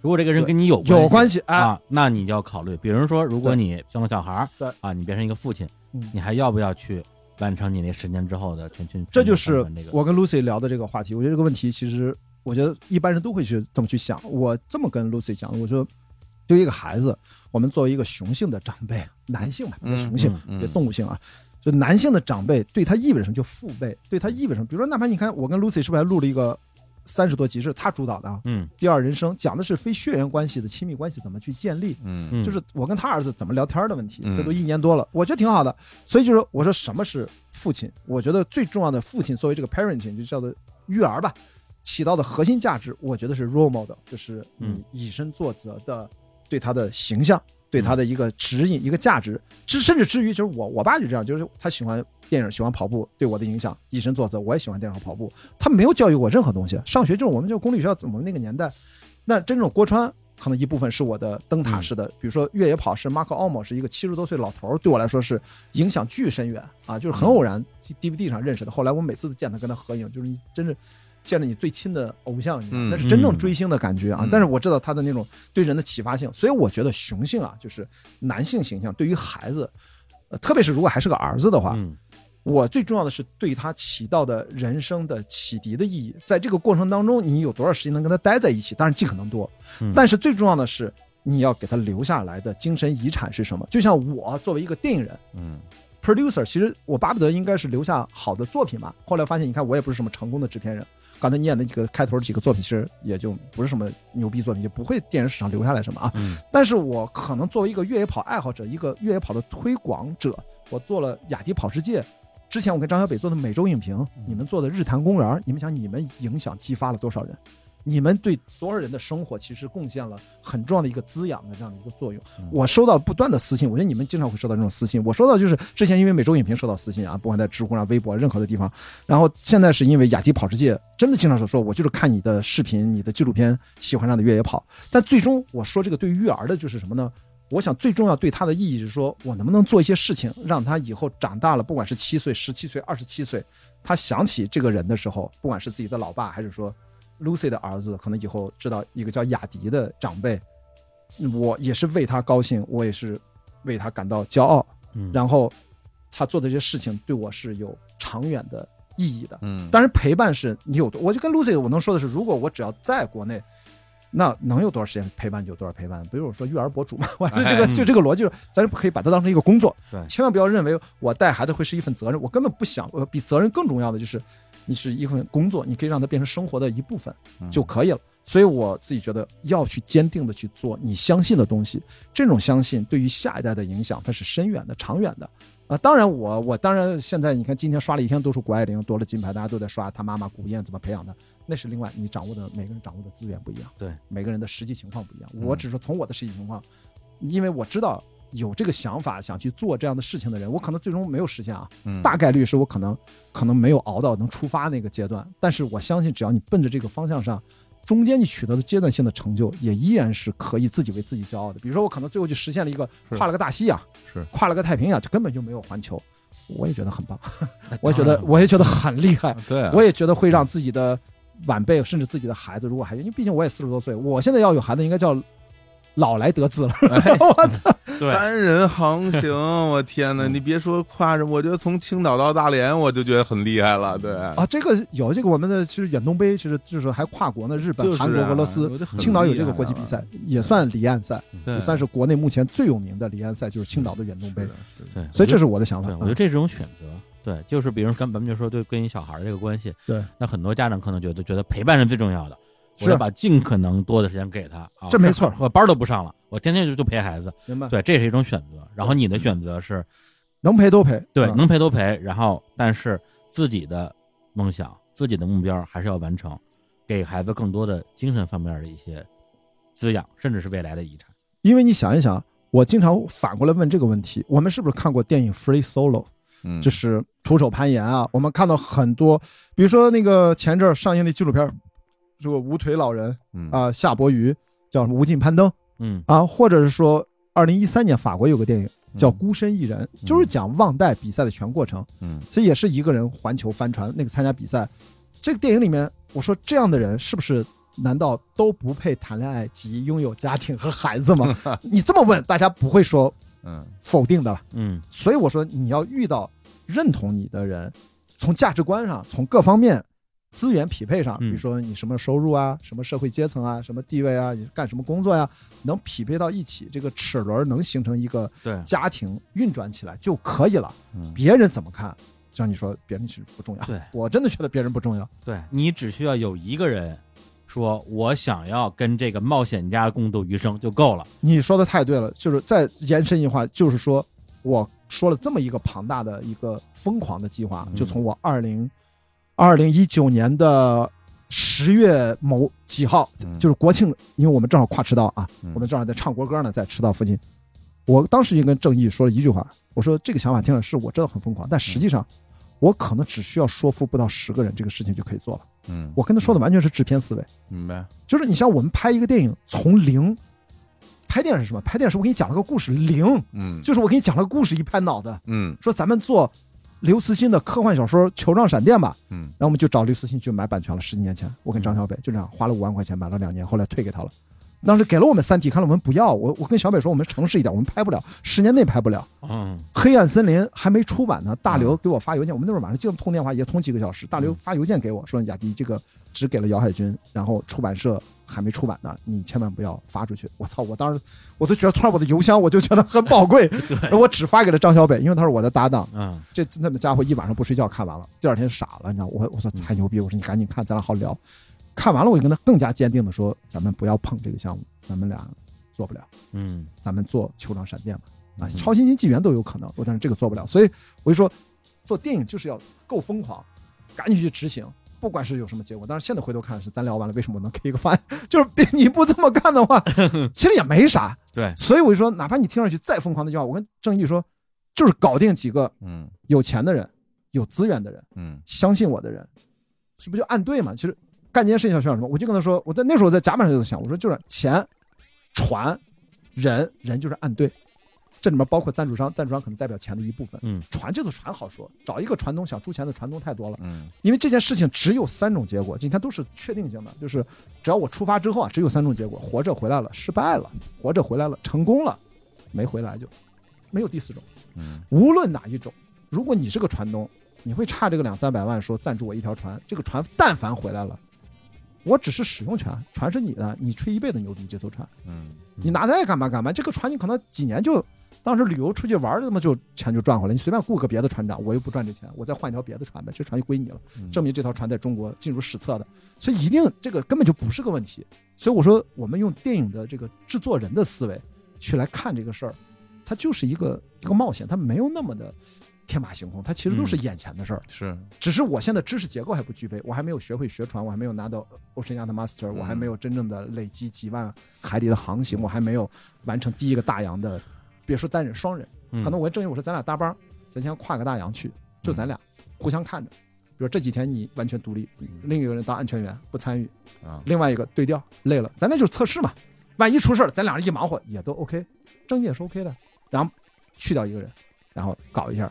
累计一下，找赞助商，这样这个是我擅长的部分了。我说就可以搞。所以你看，我当时这么想，我当时觉得自己是不是有点太拖大？后来越往后越有感觉，越往后，哦，原来哦这个不能哦，明白了。其实就 know how 就知道每一个拆分、拆分、拆分，是不是在我的能力范围离我多远？你需要花多少时间把这个能力范围的这个距离给它补上？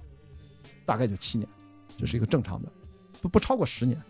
关老师非常有一种非常厉害的能力，就是他非常厉害，他能把这种浪漫主义的美梦拆解成现实主义的细节，又疯狂又理性。对吧？对，就这两个这两个东西，实际上在我们看来可能是矛盾的，对在班他在他身上就是都做到了非常极致的程度。对，而且他都享受其中，他也享受这些细节上去筹划、去拆解、去分析，他也享受最后的那个结局。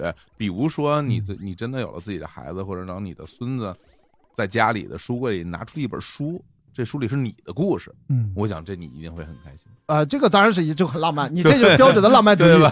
对吧？就是对，这这就是这个浪漫的那一面。我有个朋友说我这个思维啊，就王子晨，王子晨说的句原话，嗯跟橄榄后来他们在不同的时候说了一句原话，我们都认识那么多年了，后来说，操雅迪这么多年，我终于明白了，你他妈是用电影制片人的思维来跑超马。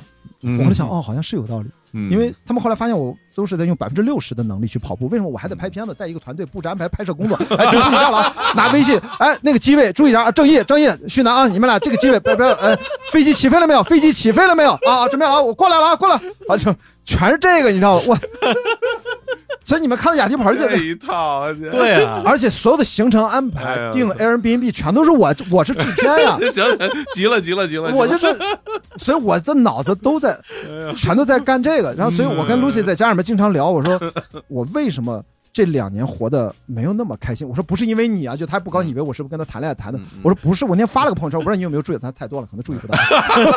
每天两万字，谁看得完啊？对，那个朋友就说。我突然就觉得，我所有生命鲜活的记忆都停留在二零一九年十二月份之前。嗯啊我当时好像大概写了一句，可能就真的没注意。嗯嗯我就是那种强烈的这种感觉。我说这过去两年我在忙啥，浑浑噩噩，好像很多人有一个共，而且不是中国人，好像老外好像也是很多人都我觉得这是个全球的疫情后的一个共性的，它是个病吗？还是个心理效应？还是个我不清楚，但是就是给我这种感觉那。种困境。对，然后我为什么让他说我那么急切的？就是 Lucy 老师你是不是跟我觉得待着没意思？你就这么想跑，那么想去菲律宾？你到底？但是他有点生气，有点开玩笑。我说这是不是对你？不是对你？就是你看，我只是说咱俩已经够认真的谈恋爱了。为什么居然还给我的大脑留不下像以前那样的记忆？我说这不是我个人的问题，我说咱们俩是很认真的。后来我就跟他讲，举了一个例子，我说我刚回来的时候在土摩托请他在我们家录了一期播客，我曾经跟他说，我在二零二零年三月份不是四月份五月份回到北京嘛，就五六七八，就是二零二零年整个下半年那半年，我有一种强烈的感觉，就是你连续这将近一年在海上的折腾，就是把大脑的算力的峰值，因为人的是一个极强的适应性的生物，嗯就超频拉高了很多。啊，然后就像举个例子啊，你在开长途，如果你一路超速一百六、一百八这么开啊，你回到东三环再开的时候，你会发现这车都好慢啊。嗯你随便切换车道，就觉得因为你长时间适应了一个高速啊，就一切时间是放慢的。所以因为人长时间的在高强度的适应性，所有的机能和神经性的反应都要在风吹浪打当中去操作，所以我一回到日常生活节奏当中，就觉得过于的富裕了。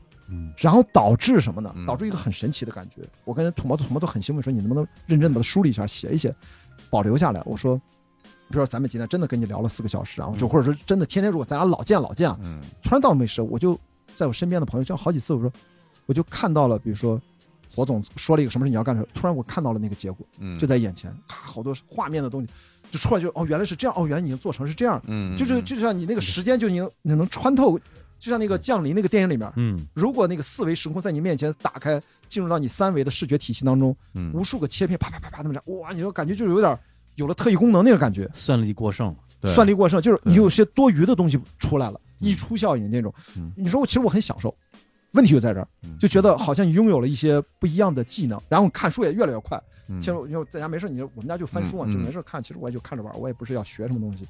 然后后来要读个博士，那是真的觉得遇到一些想研究的问题。嗯然后二零二一年开始就就能明显的感觉到这个算力在消失，这就是非常非常让人不爽的东西。嗯，就是你如果没有拥有过这个东西，你我又不是嗑药，我又不是吃什么打什么针什么的，嗯，然后你会觉得有些东西在似乎在远离你，怎么脑子嗯没有以前快了？那会儿是嗯我是做什么错了吗？我是没睡好，吃错了。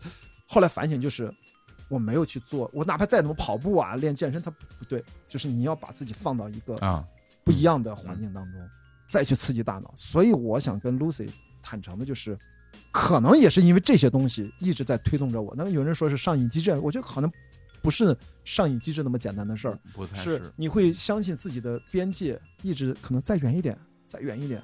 所以我要很着急的回去干这个事儿。我觉得顺利的活着回来之后，赶紧学下一个船，学下一个课程，拿到执照，然后再去学小船，该补的都补。甚至我要想去学翻板，学翻板，其实我跟了几个翻板的朋友去聊，如果连翻板学会了之后，你跟风和水面的关系，你再去操作帆船，你就太游刃有余。因为翻板是跟海面离得更近，对对风的反应更加敏感，所以这些其实都知道你的知识体系缺什么，就补上它，再去感觉。所以我着急走，是希望把自己再置身于一个能让自己大脑真正的，因为我们知道我们的算力其实是很冗余的，在那儿只是没有激活它。我是想说，嗯再激活一下吧，那个感觉会让我开心。小虎老师聊到现在，你明白我为什么嗯从上海回来之后说我被关雅迪征服了，嗯我要跟他录节目。嗯就是刚才在那个关雅迪讲的时候，我半天我没有说话啊，呃，我一直在用眼神来来 follow 他所有的分享。对，就是这些东西，就是我我想给我们的日坛公园的听众嗯展示的一个 关雅迪的这样一个非常鲜活的一个人。嗯因为以前我录节目，说实话，我不太，其实是我不太敢于请我知识体系之外的人来录节目。我说知识体系指就是我我我能不能完全理解这个人？哦，对，如果这个人，比如说，我觉得我这个人有点疯狂，嗯或者说这个人他说的有些东西我不太理解，对我自己其实内心会有一些退缩的念头，因为我不知道，比如说，因为我们节目一一向以来比较会尽我们所能去保护嘉宾嘛，说白了，我都不知道该怎么保护你。哦，对，是不是你有些话说完之后，很多人会听了之后不喜欢什么之类的，我判断不出来。但是在关雅迪老师在身上，我非常愿意去做这样一个，也是自我打破的东西，就觉得说这个人就是这样的一个奇男子，对，是吧？是就是奇男子这么这这个夸张。不就是一个很奇怪的男子。啊，对对我非常的享受让就是你这些永动机一样的表达的这种状态，然后能够展示给大家吧。对，真的对。分享一下，就是真的分享一下。没有没有，我我觉得嗯很快乐，而且我觉得就是就是人与人的这种交流，嗯包括人与人的相处，其实大家在不同的年纪都会有一个不同的一个自我的标准。对就比如说小孩儿嗯之所以能成为朋友，原因是这两个人在一起玩儿，嗯，大家不在乎你这人爱吃什么，你什么性格，你对这个事儿什么看法，仅仅是因为我们能够在一起玩儿，我们就可以成为朋友。对，然后等你慢慢慢慢长大了，可能你们会有共同的兴趣，你们喜欢同样的歌星什么的，喜欢同样的艺人。然后等到再大一些，大家就可能会觉得说，就人与人之间能够走在一起，是建立在所谓的三观的基础上，你对很多事情的看法或者怎么样。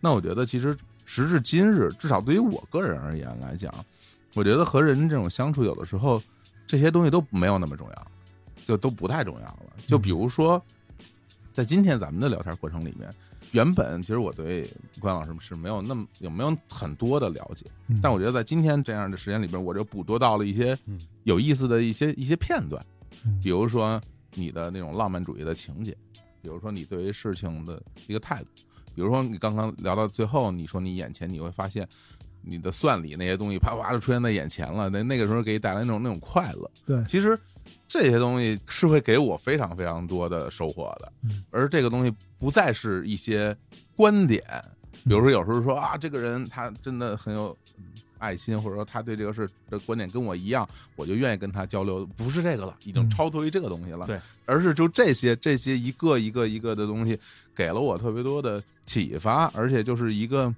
我觉得这是可遇不可求的一种聊天状态。嗯嗯，你你你很难从别人身上得到一种这样的跟你交流的东西，而且你还能够去听去感受，这个就非常非而且因为这个人的那个能量过强，嗯导致他身上的一些光芒，我觉得几乎是肉眼可见的，对，就 就是个电灯泡，我操！是吧？很多人说啊，你说有，我感觉这个人背后有光，他不是，哎他是浑身浑身在咣咣咣。是一边说着嘴上带着一发电机嘛，而这个实实在是，我以前我一开始会觉得这是一个问题啊，我经常会自我反省一下，后来发现，嗨，如果你真的就是这样的话，在需要的时候稍微的克制一下，但大部分的情况下，嗯。其实也不太所谓，不太因为我已经活到了别人劝我酒根本就不搭理，你知道吗？你这个年纪已经，你就是你，你就是关雅，你就是关雅迪啊。所以我不太能回电影公司上班的主要的原因就在这儿，就是你已经只能按照自己的这个逻辑，对，就是有太多的事儿等着要去做。我经常开玩笑说，大家千万不要羡慕我，嗯我真的不拥有什么。我按传统的价值体系里面，我考虑的优先是我放弃了什么。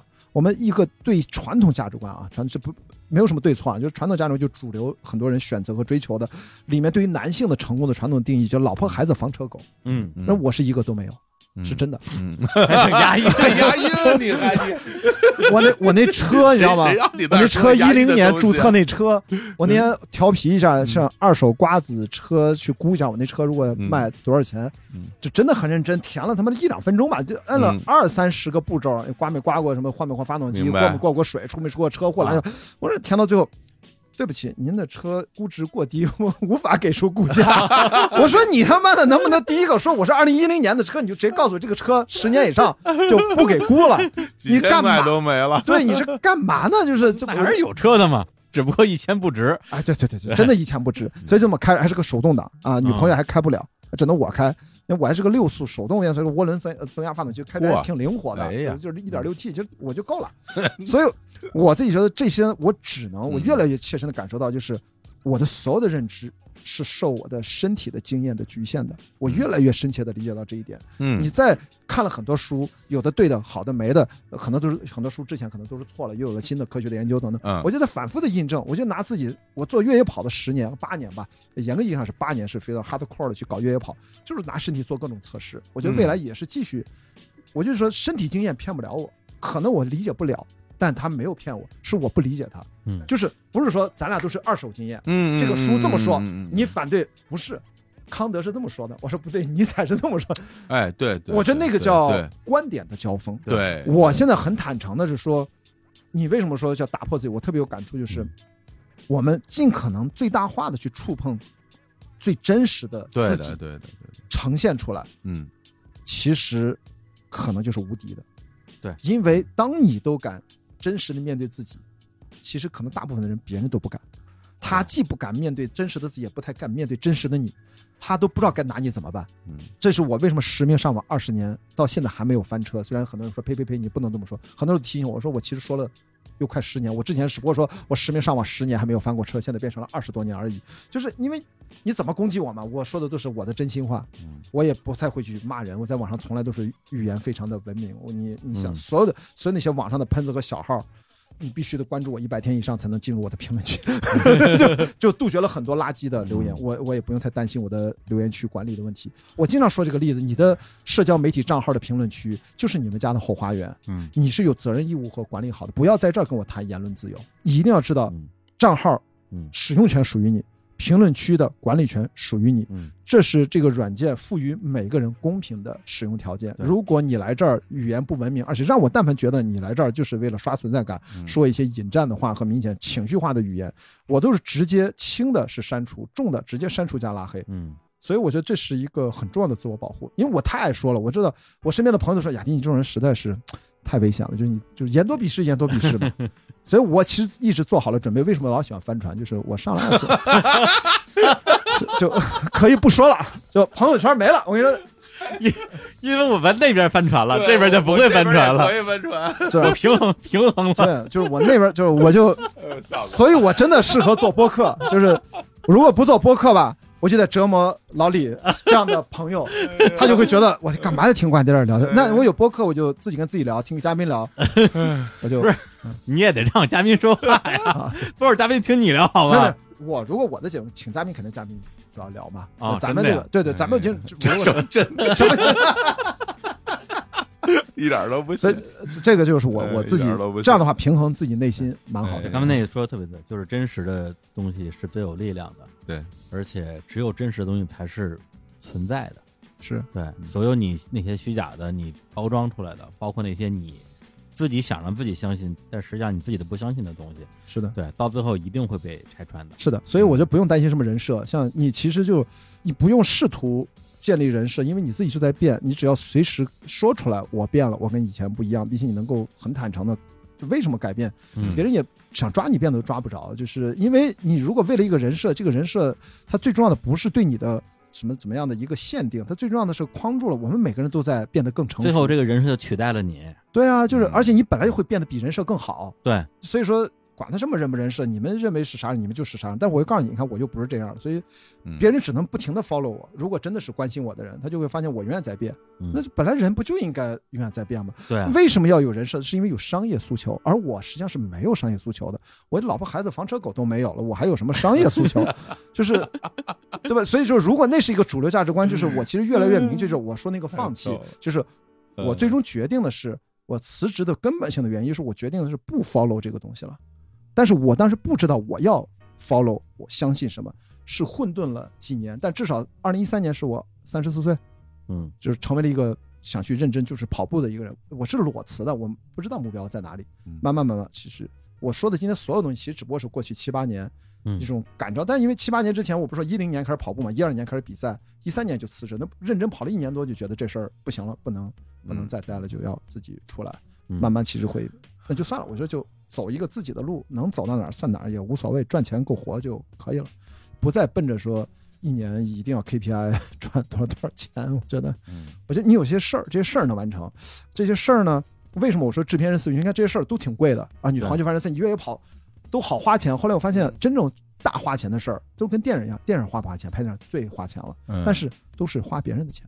嗯，就是花别人钱能给人家带来回报就可以了。我做的节目那能影响别人，也能融资，有人投了这个节目嗯就可以，或者我去做帆船，那有人是赞助你的。嗯如果找不到钱就不做，做一个低成本。所以说这是我的想法，就是少赚钱，但是做一些别人看来很贵的事儿，实际上你是要去找钱去做这些事儿的。但是人家为什么给你钱呢？对不起，你要自己解决这个问题。嗯如果做不到，那说明这个项目你接不住。就是我们做制片人，就人家不会把这个项目交给你，融资不会让你管理，嗯其实是一样的。所以跟制片我觉得是一个逻辑。嗯你这段帆船航行啊，该收该收尾了是吧？差不多不是，我也可以让你一直说啊，我也特别愿意让你一直说，哎，但我觉得我们听众可能坚 持不这么长时间，然后而且我觉得嗯我相信会有很多听众有种感觉啊，就是嗯这个关雅迪老师的很多话啊，就像一季一季的电流，不停的在刺激你的脑回路，嗯而且上一波浪还没下去呢，下一波又来了。嗯对，所以呢，我们这个第一轮的这个 training 啊，嗯对，也也适而可止点儿。对对对对然后呢 level one 对对对，未来还有更多机会啊！等他从这个回来对回来回来之后，咱们怎么着不得聊三期啊？哎，是吧？回来我可能又超频了哈。对对 对，而且哎超频状态的关雅迪，我去，二十倍降温泉，不是超体啊，不是不是那个什么什么萨什么萨卡斯卡里乔汉森那个超体，没有那么夸张，就是超频一点点。哎呀真的感觉不一非常样，期待，感觉挺不一样的。特别期待。嗯几月份上岸？按目前的新的时间表，嗯七月三十号回到伦敦，啊然后呢，理论上八月份可以往回走。，OK，希望那个时候，我真的期待到终点，再打开手机的时候，七月份已经世界，别说七月份了，最好是我出发的时候，三月底就已经嗯一切都能够消停。就目前来看，可能还不一定那么快，但真的希望啊，七月份的时候怎么着都结束了。我八月份回来，这不说别的，至少不用隔离吧。那个时候大家已经可以自由往来了，嗯啊，这是我期待的啊。连我就是你说这话的时候，连我都想好像从自己的意志层面上跟你一起钻进这个黑匣子里边，嗯，然后就好像这几个月我就也不知道这个事件发生了啥，最后啪一开这个一个盲盒，嗯对，然后世界已经恢复正常了。嗯对对，甚至那天咱们上海吃饭的时候，嗯，我说了一个话，把自己都感动了。我说我天，我说如果这次关雅迪一上岸之后，发现哇，原来过去两年都是一场梦，哇，疫情不存在，从来没有存在过。哎呀，这是多么一个美好的人！哎，不过你愿意，你们俩愿意，真的愿意这样就回到两年前吗？说实话啊，嗯，好还是不好？到底回到二零一九年，我的想法，我觉得今天来录音的路上，我还在想，嗯，我说，就假如你问我这个问题啊，我说我愿意拿我两年的寿命，嗯啊，就是不需要所有人啊，嗯我拿我两年的寿命来换这个世界上没有这两年，就没有、哦没有疫情的这两年，嗯对，就是疫情不存在。嗯但是今天跟你聊完之后，我突然觉得我想法可能有变化。嗯。我觉得这两年确实让我们失去了很多东西，嗯。但是也有很多人吧，从这种可以问是灾难当中，嗯，也获得了很多的力量。对我只能拿这个安慰自己，但是同时，包括今天我不是还发了个朋友圈啊，其中很多条的其中一条，然后就说，实际上很多人低收入人群受影响太大了，很多人就是生活其实很艰难，这两年就是自己可能扛过来了，啊，我也不是什么赚大钱的人，但实际上我们还是别别忘了，有很多很多人受到这个影响。嗯我二零二零年和二零二一年的心态的主要的变化，我刚才说了嘛，二零二零年好像感觉到某种东西在离开自己，不开心。但二零二零年，我是一直是一个完全不接受这个版本现实的一年。我在二零二零年里，就是我有那个溢出效应的那个感觉，我一直有一种强烈的感觉。我那个话我说了很多遍，我在做播客的时候反复讲，我那时候做了很多直播，嗯在微博上做了一百场直播，我一直觉得。这个世界就是我们在时间的长河当中就开了个岔口，对，然后我们就大家这个世界现在这个版本就这么岔出去了。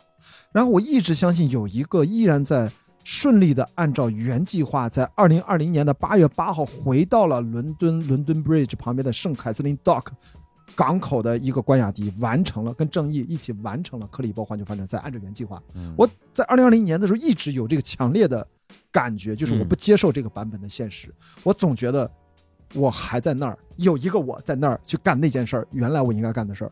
直到二零二一年，我就好像被动的就开始接受现在这个现实，所以我也变得不是那么的开心了。嗯对，所以我我我之所以说我的想法会有变化，并不是我觉得说疫情到底是好的还是不好的啊，当然有点评判不了，现在有点评判不了，就是说它绝对意义上，对于大部分人来讲，肯定是一个不好的事情。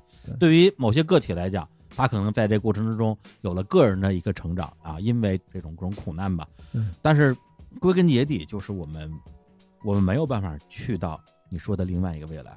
对我们只存在于这个未来。对，如果我们把希望寄托于某种可能性的话，那我们就会一直留在那种可能性里边，嗯，我们就没有办法在自己这个未来往前走。是的，对而且我觉得，其实从你这件事身上，我我都看到了一个特别特别美好的一个一个东西，嗯。就在于说，在你上一次这个航行暂停，你你上了岸，然后后来回了北京，度过这一年之后，对，马上你又要回到那个地方，你再次上船，对，它对我来说可能会甚至会有一点点那种那种意象化的画面，就是连上了。嗯，你说之前那个开叉那个东西，对我们又从那个叉里开回来了，我们又开，我们又再次登上了这艘船，继续我们的航程了。这是一个很具有很强的画面感的标志性的东西。对，。对比赛 go on，the show is must go on，the race is must go on。继续了，对，继续了，嗯，嗯因为这个嗯。比赛实在是本来叫克里伯环球帆船赛二零一九到二零赛季，嗯。现在生生变成了二零一九到二二赛季，对，就是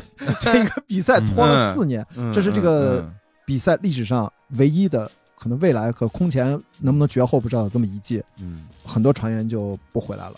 因为他们哪怕交了钱，是不是申请退费我不知道，但是就很多下一届的船员提前补上来了，嗯。所以我们在下半段还会遇到很多新的面孔，我们青岛号也会换几个人，其他很多船都换了，所以说实际上很多船员他自己的生活就改变了，我们自己的中国的这种分段船员有一些也就不回来了，就是我跟正义，因为我们是环球的，我们还想坚定但的把它完是但是成，你们依然回到了那艘船上，对。对对，我觉得这个会挺会挺感触的。感觉非常好，对，再次回到伦敦的时候，哇，想一想，本来我们应该两年前回到这儿，现在终于回来了。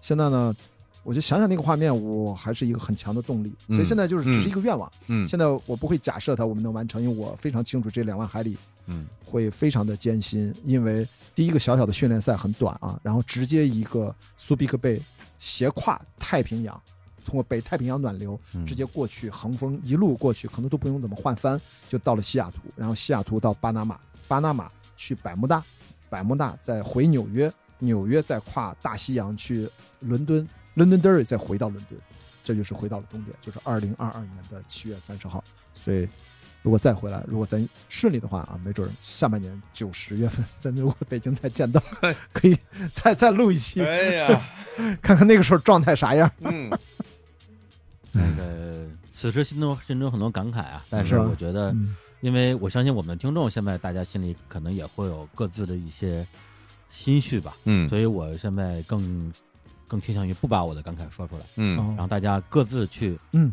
理解啊，各自去消化我们今天这个对谈，以及关阳迪接下来啊，因为我们这节目我不确定什么时候放出来，有可能放出来的时候他已已经在出海的路上了，嗯，然后大家用各自的理解，然后来影响未来的影响明天吧，嗯。对，因为今天聊的东西也不只是帆船这件事儿啊，嗯。那可能提醒大家，突然某一天你会来到这个不知道在哪个平台这一集的评论区，可能突然某一天我会在每一个留言下面回复，大家不要觉得奇怪，可能就是我上岸了。什么东西啊？太吓人了，直接了搞了这么个东西啊！不是大家因为在船上没信号嘛，就是你突然你突然发布了，可能我不会留言，因为我没有看到。没有，说不定这个 大家在评论区说，哎呀，怪亚迪这出海两三个月了也没消息，哎，好担心啊，他怎么怎么样啊？嗯。这怪亚迪啪来一个，哎回留言说我们上岸了，他们都去酒吧了，去找女人了，我 我来跟我来跟跟你聊天了，我给大家回复评论，真的，你我这就是他干的我一会儿。还要剪视频呢，我这我只有一个小时回评论时间啊。你！想想，你要是三月二十号之后发的话，嗯。我三月二十号到四月二十号嗯。都在太平洋上，嗯，我是肯定回不了的。嗯，好吧，好，好，哎那我们最后啊嗯，来一首歌，这首歌也也献给关雅迪，马上要开始的这次航行。这首歌来自于就是我们这代人啊都非常熟悉的一个美国老歌手，英文怎么说？Rod Stewart。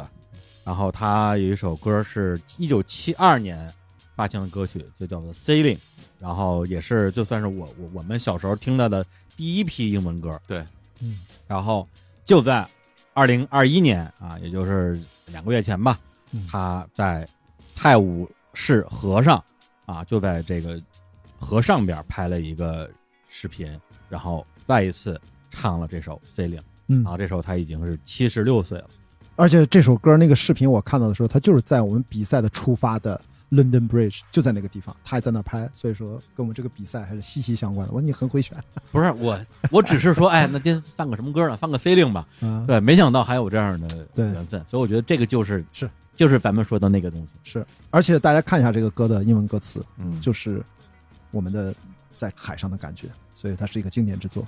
好，那我们最后就在这首《Sailing》里边来结束这一期的日常公园，然后希望咱们下次来一个四个四十个小时的节目 是吧？从陆情录日坛公园有 KPI，然后那个时候我们大家就躺在那个船那种，夹缝里我都不知道该怎么说那个东西啊。啊，然后两个人轮流上厕所。如果在国内三个港口靠岸，本来有机会都会可以请你们去呃，到 Open Day 去来上船来参观，很好玩。我来解说所有的流程，哎会有现场版。嗯结果你看中国这三站都不参加了，嗯，因为冬奥的原哦因就都不来了，哦所以我们直接菲律宾就跨过中国这三站，直接去西雅图。明白没关系，明白会有机会。会有机会，肯定有机会。嗯你回头环球，对，嗯，几年后吧，伴随着日坛的下一步的成长，我们一起 一起一起成长一。起扬帆远航。哎呦，好，来跟你说拜拜。谢谢谢谢大家，谢谢谢谢李叔，谢谢。Hi, this is Rod Stewart, and I'm going to be singing a song to launch the America's Cup for all you New Zealanders and all around the world. So be happy and join in on this one, which I'm sure you know. I am sailing, I am sailing home again, across the sea. I am sailing stormy waters to be near you, to be free. I am flying, I am flying like a bird across the sky. I am flying passing high clouds to be near you, to be free. Can you hear me? Can you hear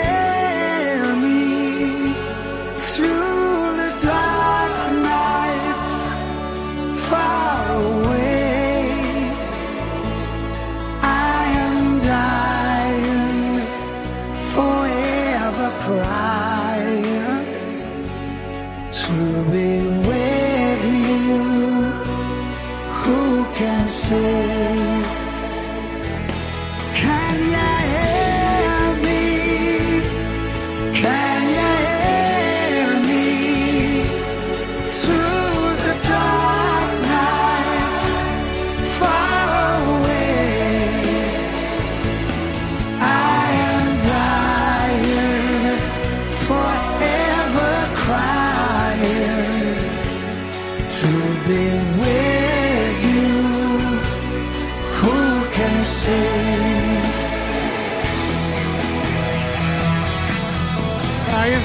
On the guitar, and she lives on the Thames here, top of that uh, small skyscraper, playing the solo right now. Take it away, Mildred.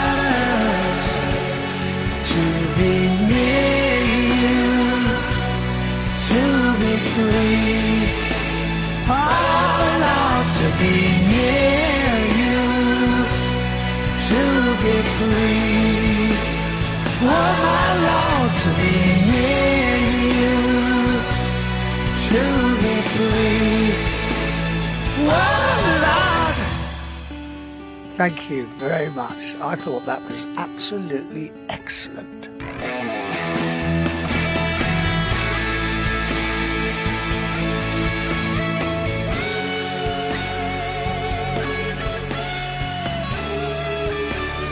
good luck with the Americans Cup. Thank you, New Zealand. See you soon. See you soon.